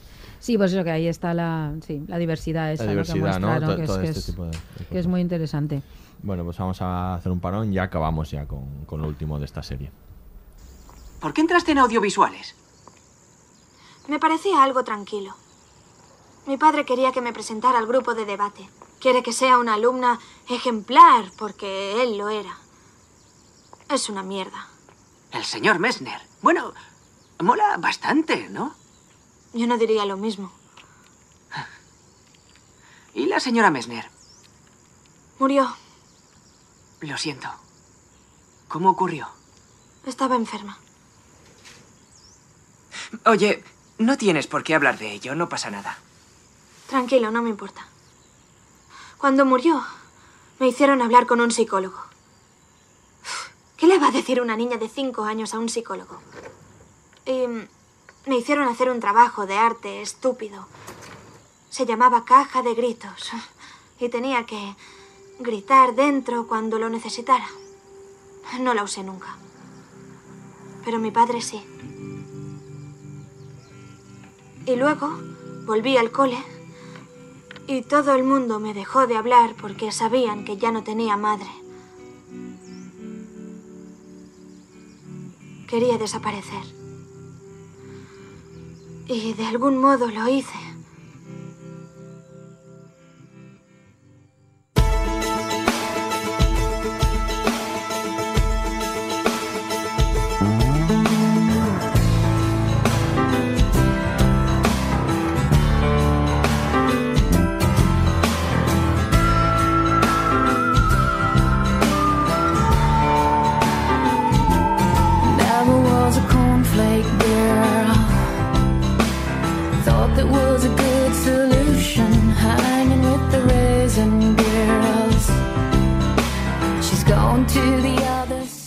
Escuchamos a Tori seguimos hablando de la serie. Tori Amos, que sale también en la serie, van a ver un concierto de ella, donde también se genera ese conflicto, porque mm, eh, Luke, hay que decirlo todo, es un poco turras, ¿no? Es un poco pesado. O sea, alguien tendría que explicarle a Luke la delgada línea entre el acoso y el romanticismo. A ver, igual estamos llamando acoso a cosas que no son acoso. Que he llegado- Se llama pelear las cosas. Aunque estés equivocado y vayas por caminos, o sea, Kate, eso. hay un momento- Pero en, pared, en, en puertas más eh, complicadas hemos tocado todos. Sí, pero Kate hay un momento que ya Luke le está diciendo, señor, suélteme el brazo, por favor, no me persiga. Porque ella está Ah. ahí descubriendo su sexualidad, y en- pero que no, que puedes estar conmigo, que lo pasamos bien, que esto se te va a pasar y Kate, mira chico, que, que no, o sea, que no me interesa romántica ni sexualmente. Es su primer Ella- amor y pero él tú está ahí inténtalo, no lo sabes. A mí que le ganó el vídeo. Que, El vídeo... que, que te hagan alguna vez un vídeo así. yo- Ya, por favor, Por favor, por favor. ¿no? ¿Vosotras no queréis eso? Pero- ¿O, o tú vosotros? A- a lo Hombre, a mí. ¿Solo soy yo? O sea, con- A lo mejor sí me lo hacen, pero luego no son pesados. O sea, tú hazme el vídeo y déjame que ya lo gestione yo como claro, quiera. tú lo quieres todo. Pero no me insistas con el Oye, eso- no existe. Hombre, yo creo que ahí- yo estoy de el- acuerdo. El tipo me parece un tipo súper tierno, súper echado para adelante. Me parece un Yo descubrimiento. creo que también está muy confuso ahí el chaval, confuso, claro, porque es su primer amor. Ella está él- mucho más, ella lo tiene mucho Sí, más claro. Siendo que está ella definiendo ahí su sexualidad y que tiene un reto mucho más grande que el de él, Sí. Mm. yo creo que es verdad que ella está más segura que él. Él, él, pues es su primer amor, está enganchadísimo con ella, que ahí ve que esta mujer está en otra cosa Mm. y que realmente no está ahí, está muy confuso. Sí. Hay una parte que a mí sí me parece un poco pesado el chavalito al final, en un, en un punto, pero es que luego es verdad, le hace la película Pero esta que a es ver, maravillosa. No, que bien, que a mí me cae bien, que me ella cae en un bien. principio acepta eh, salir con él, ¿no? Que lo utiliza un poco de tapadera. Entonces ahí ya le da ciertas alas. Y él está ya entregado a la causa, pero la causa no llega. Entonces quiero decir, eso te confunde. Ya, pero ya llega un momento en el que ya dice, Luke, que no. Sí, no, sí, eso, eso no. está Sí. claro, pero Y él ahí intentando, ahí tiene y que pala. empezar a comprender Bueno, también es verdad que es supportive el tío, ¿eh? También ahí eh, ayuda. Todo el Yo rato creo- y yo- entiende al Ayuda final mucho. todo, Entiende, y al final y lo no entiende juzga, todo. que es una cosa, por ejemplo, que pasaba en las series de los 90, no trata Sí. de curarla, que esto también pa- pasaba. Sí, no sí, que es piensa que, verdad. esté mal, piensa que es Claro, que sin no, lo embargo ella pues es absoluta así y ya normalidad. está. Sí. El tipo... Y es que, por ejemplo, que, que se vayan a dar un beso y que ella tire de la alarma de Sí, incendios, eso- eso me parece ejemplo. como una indirecta bastante clara. ¿sabes? Como- Luke no está pillando las señales. Sí, sí, Sí, no. sí. No, pero sí que es verdad. Bueno, la serie, desde luego, eh, lo Igual puesto- es un poco exagerado, ¿no? Que te puedes dar un beso, quiero decir, Sí, aunque no te guste sí, bueno, mucho, te- ¿no? Y no es necesario inundar todo tirar, un... la- tirar de que luego genera el conflicto tan, ya. grave.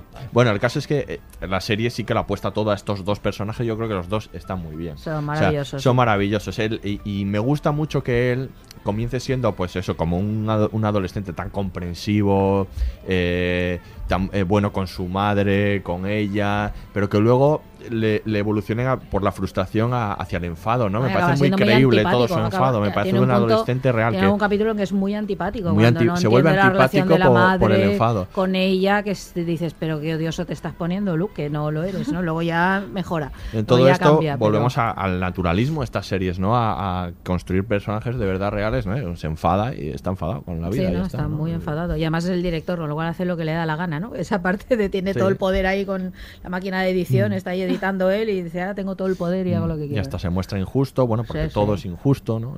Sí, está Porque bien. todo es una mierda en la Todo es una adolescencia. mierda, ¿no? porque es Everything. Eso es, lo- no, yo creo que es la clave, ¿no? De la serie al final, que el Everything Sucks demuestra que, que eso que todo es una mierda cuando Pero la serie no demuestra eso. Eh, así No. como la otra Es completamente. un Claro, Que La otra es completamente piensas. coherente del fucking world, es realmente eso, pero el Everything Sucks, ¿no? Al final eh, encuentran como su camino, tiene un final confortable, ahí, ¿no? Bonito, en el cual todos está- encuentran sus amores o sus caminos en la vida y está y está bien, ¿no? Así. A mí me gusta mucho toda la trama de la chavala, yo creo que hay que destacarla absolutamente, ¿no? Sí. Esta de, de la chica lesbiana que va descubriendo, ¿no? Que ella es lesbiana y como llega hasta el final está...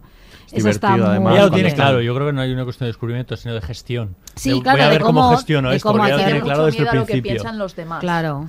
Sí, bueno, tiene un pequeño miedo, pero luego enseguida ella va, va muy hacia adelante y no hay ese de... No hay mucho drama alrededor. Eso- es de, eso- a ver cómo gestiono esto, cómo lo vamos evolucionando. Hay un momento para mí que es súper chulo, que es el momento en que empieza a, quitar los pósters que debería tener una chica supuestamente y empieza a eh, de, de- adolescente y tal. Y empieza a poner Sí, los pósters que cosas. realmente lo que ella quiere quiere ser, ¿no? Y siempre la reacción, fíjate, con, con- con la otra chica, que sí que me parece que tiene un cambio demasiado brusco, ¿no? Sí, de repente de ser la mala malota a super aliada.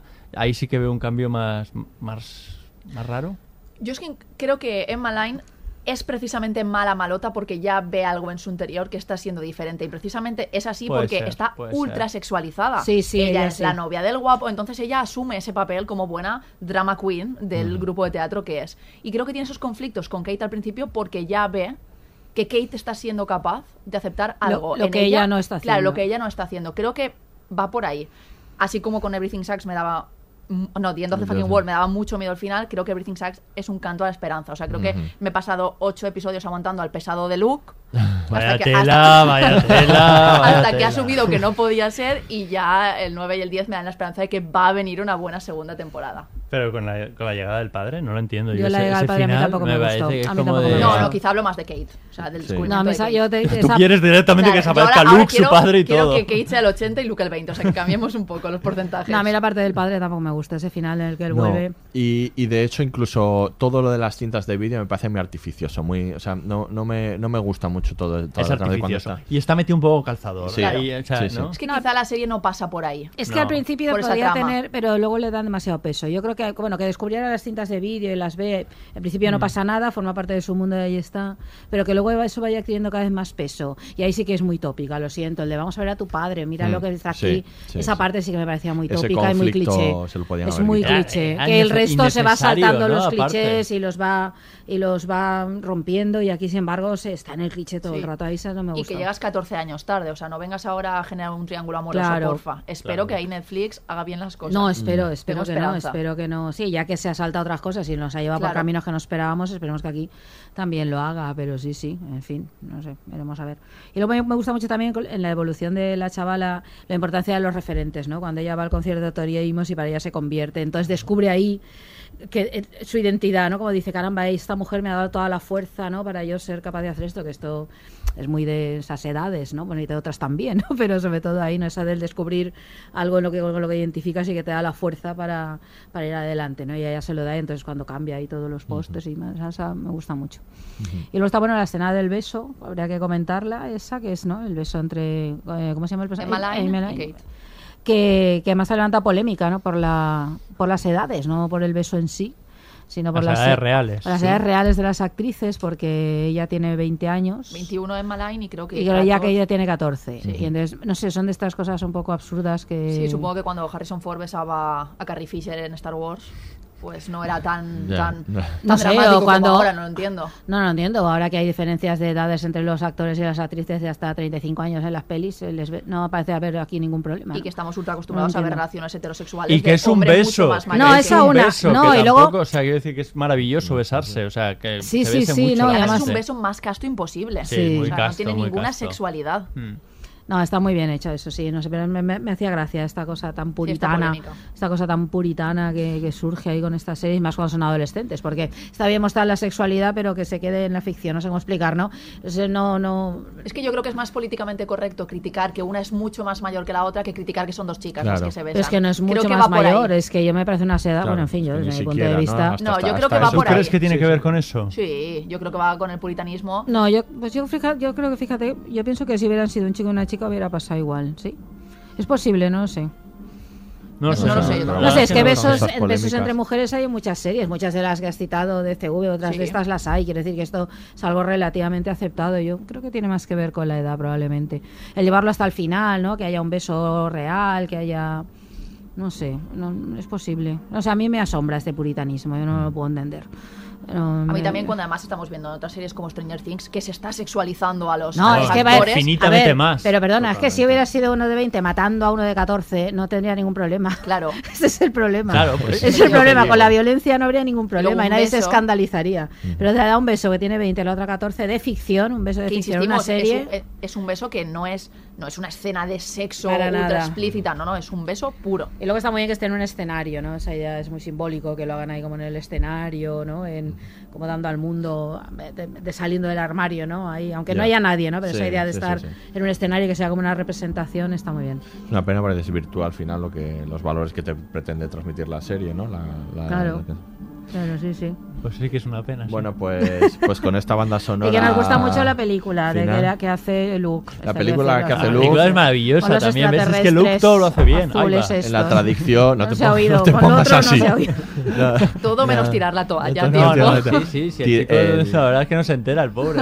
Porque le cuesta. Toda esta película en la línea Pero es de que al otro de- también, al, al Sí. otro, al otro amigo, el, de, el, el que se reconvierte un poco, que no me acuerdo si es McQuaid o, o Sí, McQuaid. ¿no? También le cuesta darse cuenta, o sea, quiero decir, están un poquito Un poquito lerdos. Bueno, para esas Sí. edades Bueno, las chicas siempre van por delante de los chicos. Entonces aquí Tenías creo que decirlo tenía esto, que tenías que decirlo, sí, Defiéndete que ahí. decirlo. No, bueno, yo lo de la parte de la película esta, de, lo del videoclip de Oasis, ¿no? O, O la, no, la película de la ciencia ficción la que, hacen, después también. No, sí, bueno, también eso está muy bien un poco. Me gustó mucho de la serie también esto de que. O sea, un poco de la realización de una película, ¿no? Un poco como salir. O sea, como esto de meta, metaseries, Mm, ¿sabes? mm. Y, y también lo, lo- luego lo del videoclip de Oasis, yo es que el, el videoclip de Wonderwall me lo he visto en bucle, ¿sabes? Entonces, esa parte. Y de hecho yo tengo el disco que creo que es el mismo disco que le regalan en la serie diciéndole que en ese momento es como el nuevo disco de Oasis y Ujú. tal. Y luego, bueno, hay una cosa más que quería decir que era con el tema de, de lo de la, de la chica de Kate. Kate es la amiga Ujú, de Luke, ¿no? sí. sí. Eh, hay una cosa que me gusta mucho tanto en esta serie como en la de The End of the Fucking World, que creo que sucede igual, que es que tú en un principio empiezas creyendo, o sea, se te presenta como que el protagonista es más él.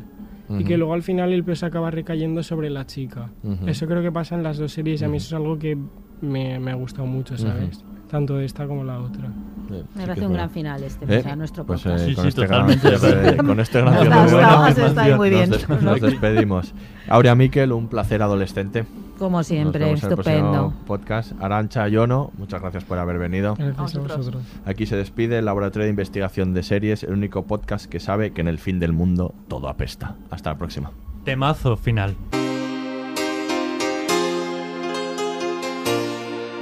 Todos los episodios y contenidos adicionales en podiumpodcast.com y en nuestra aplicación disponible para dispositivos iOS y Android.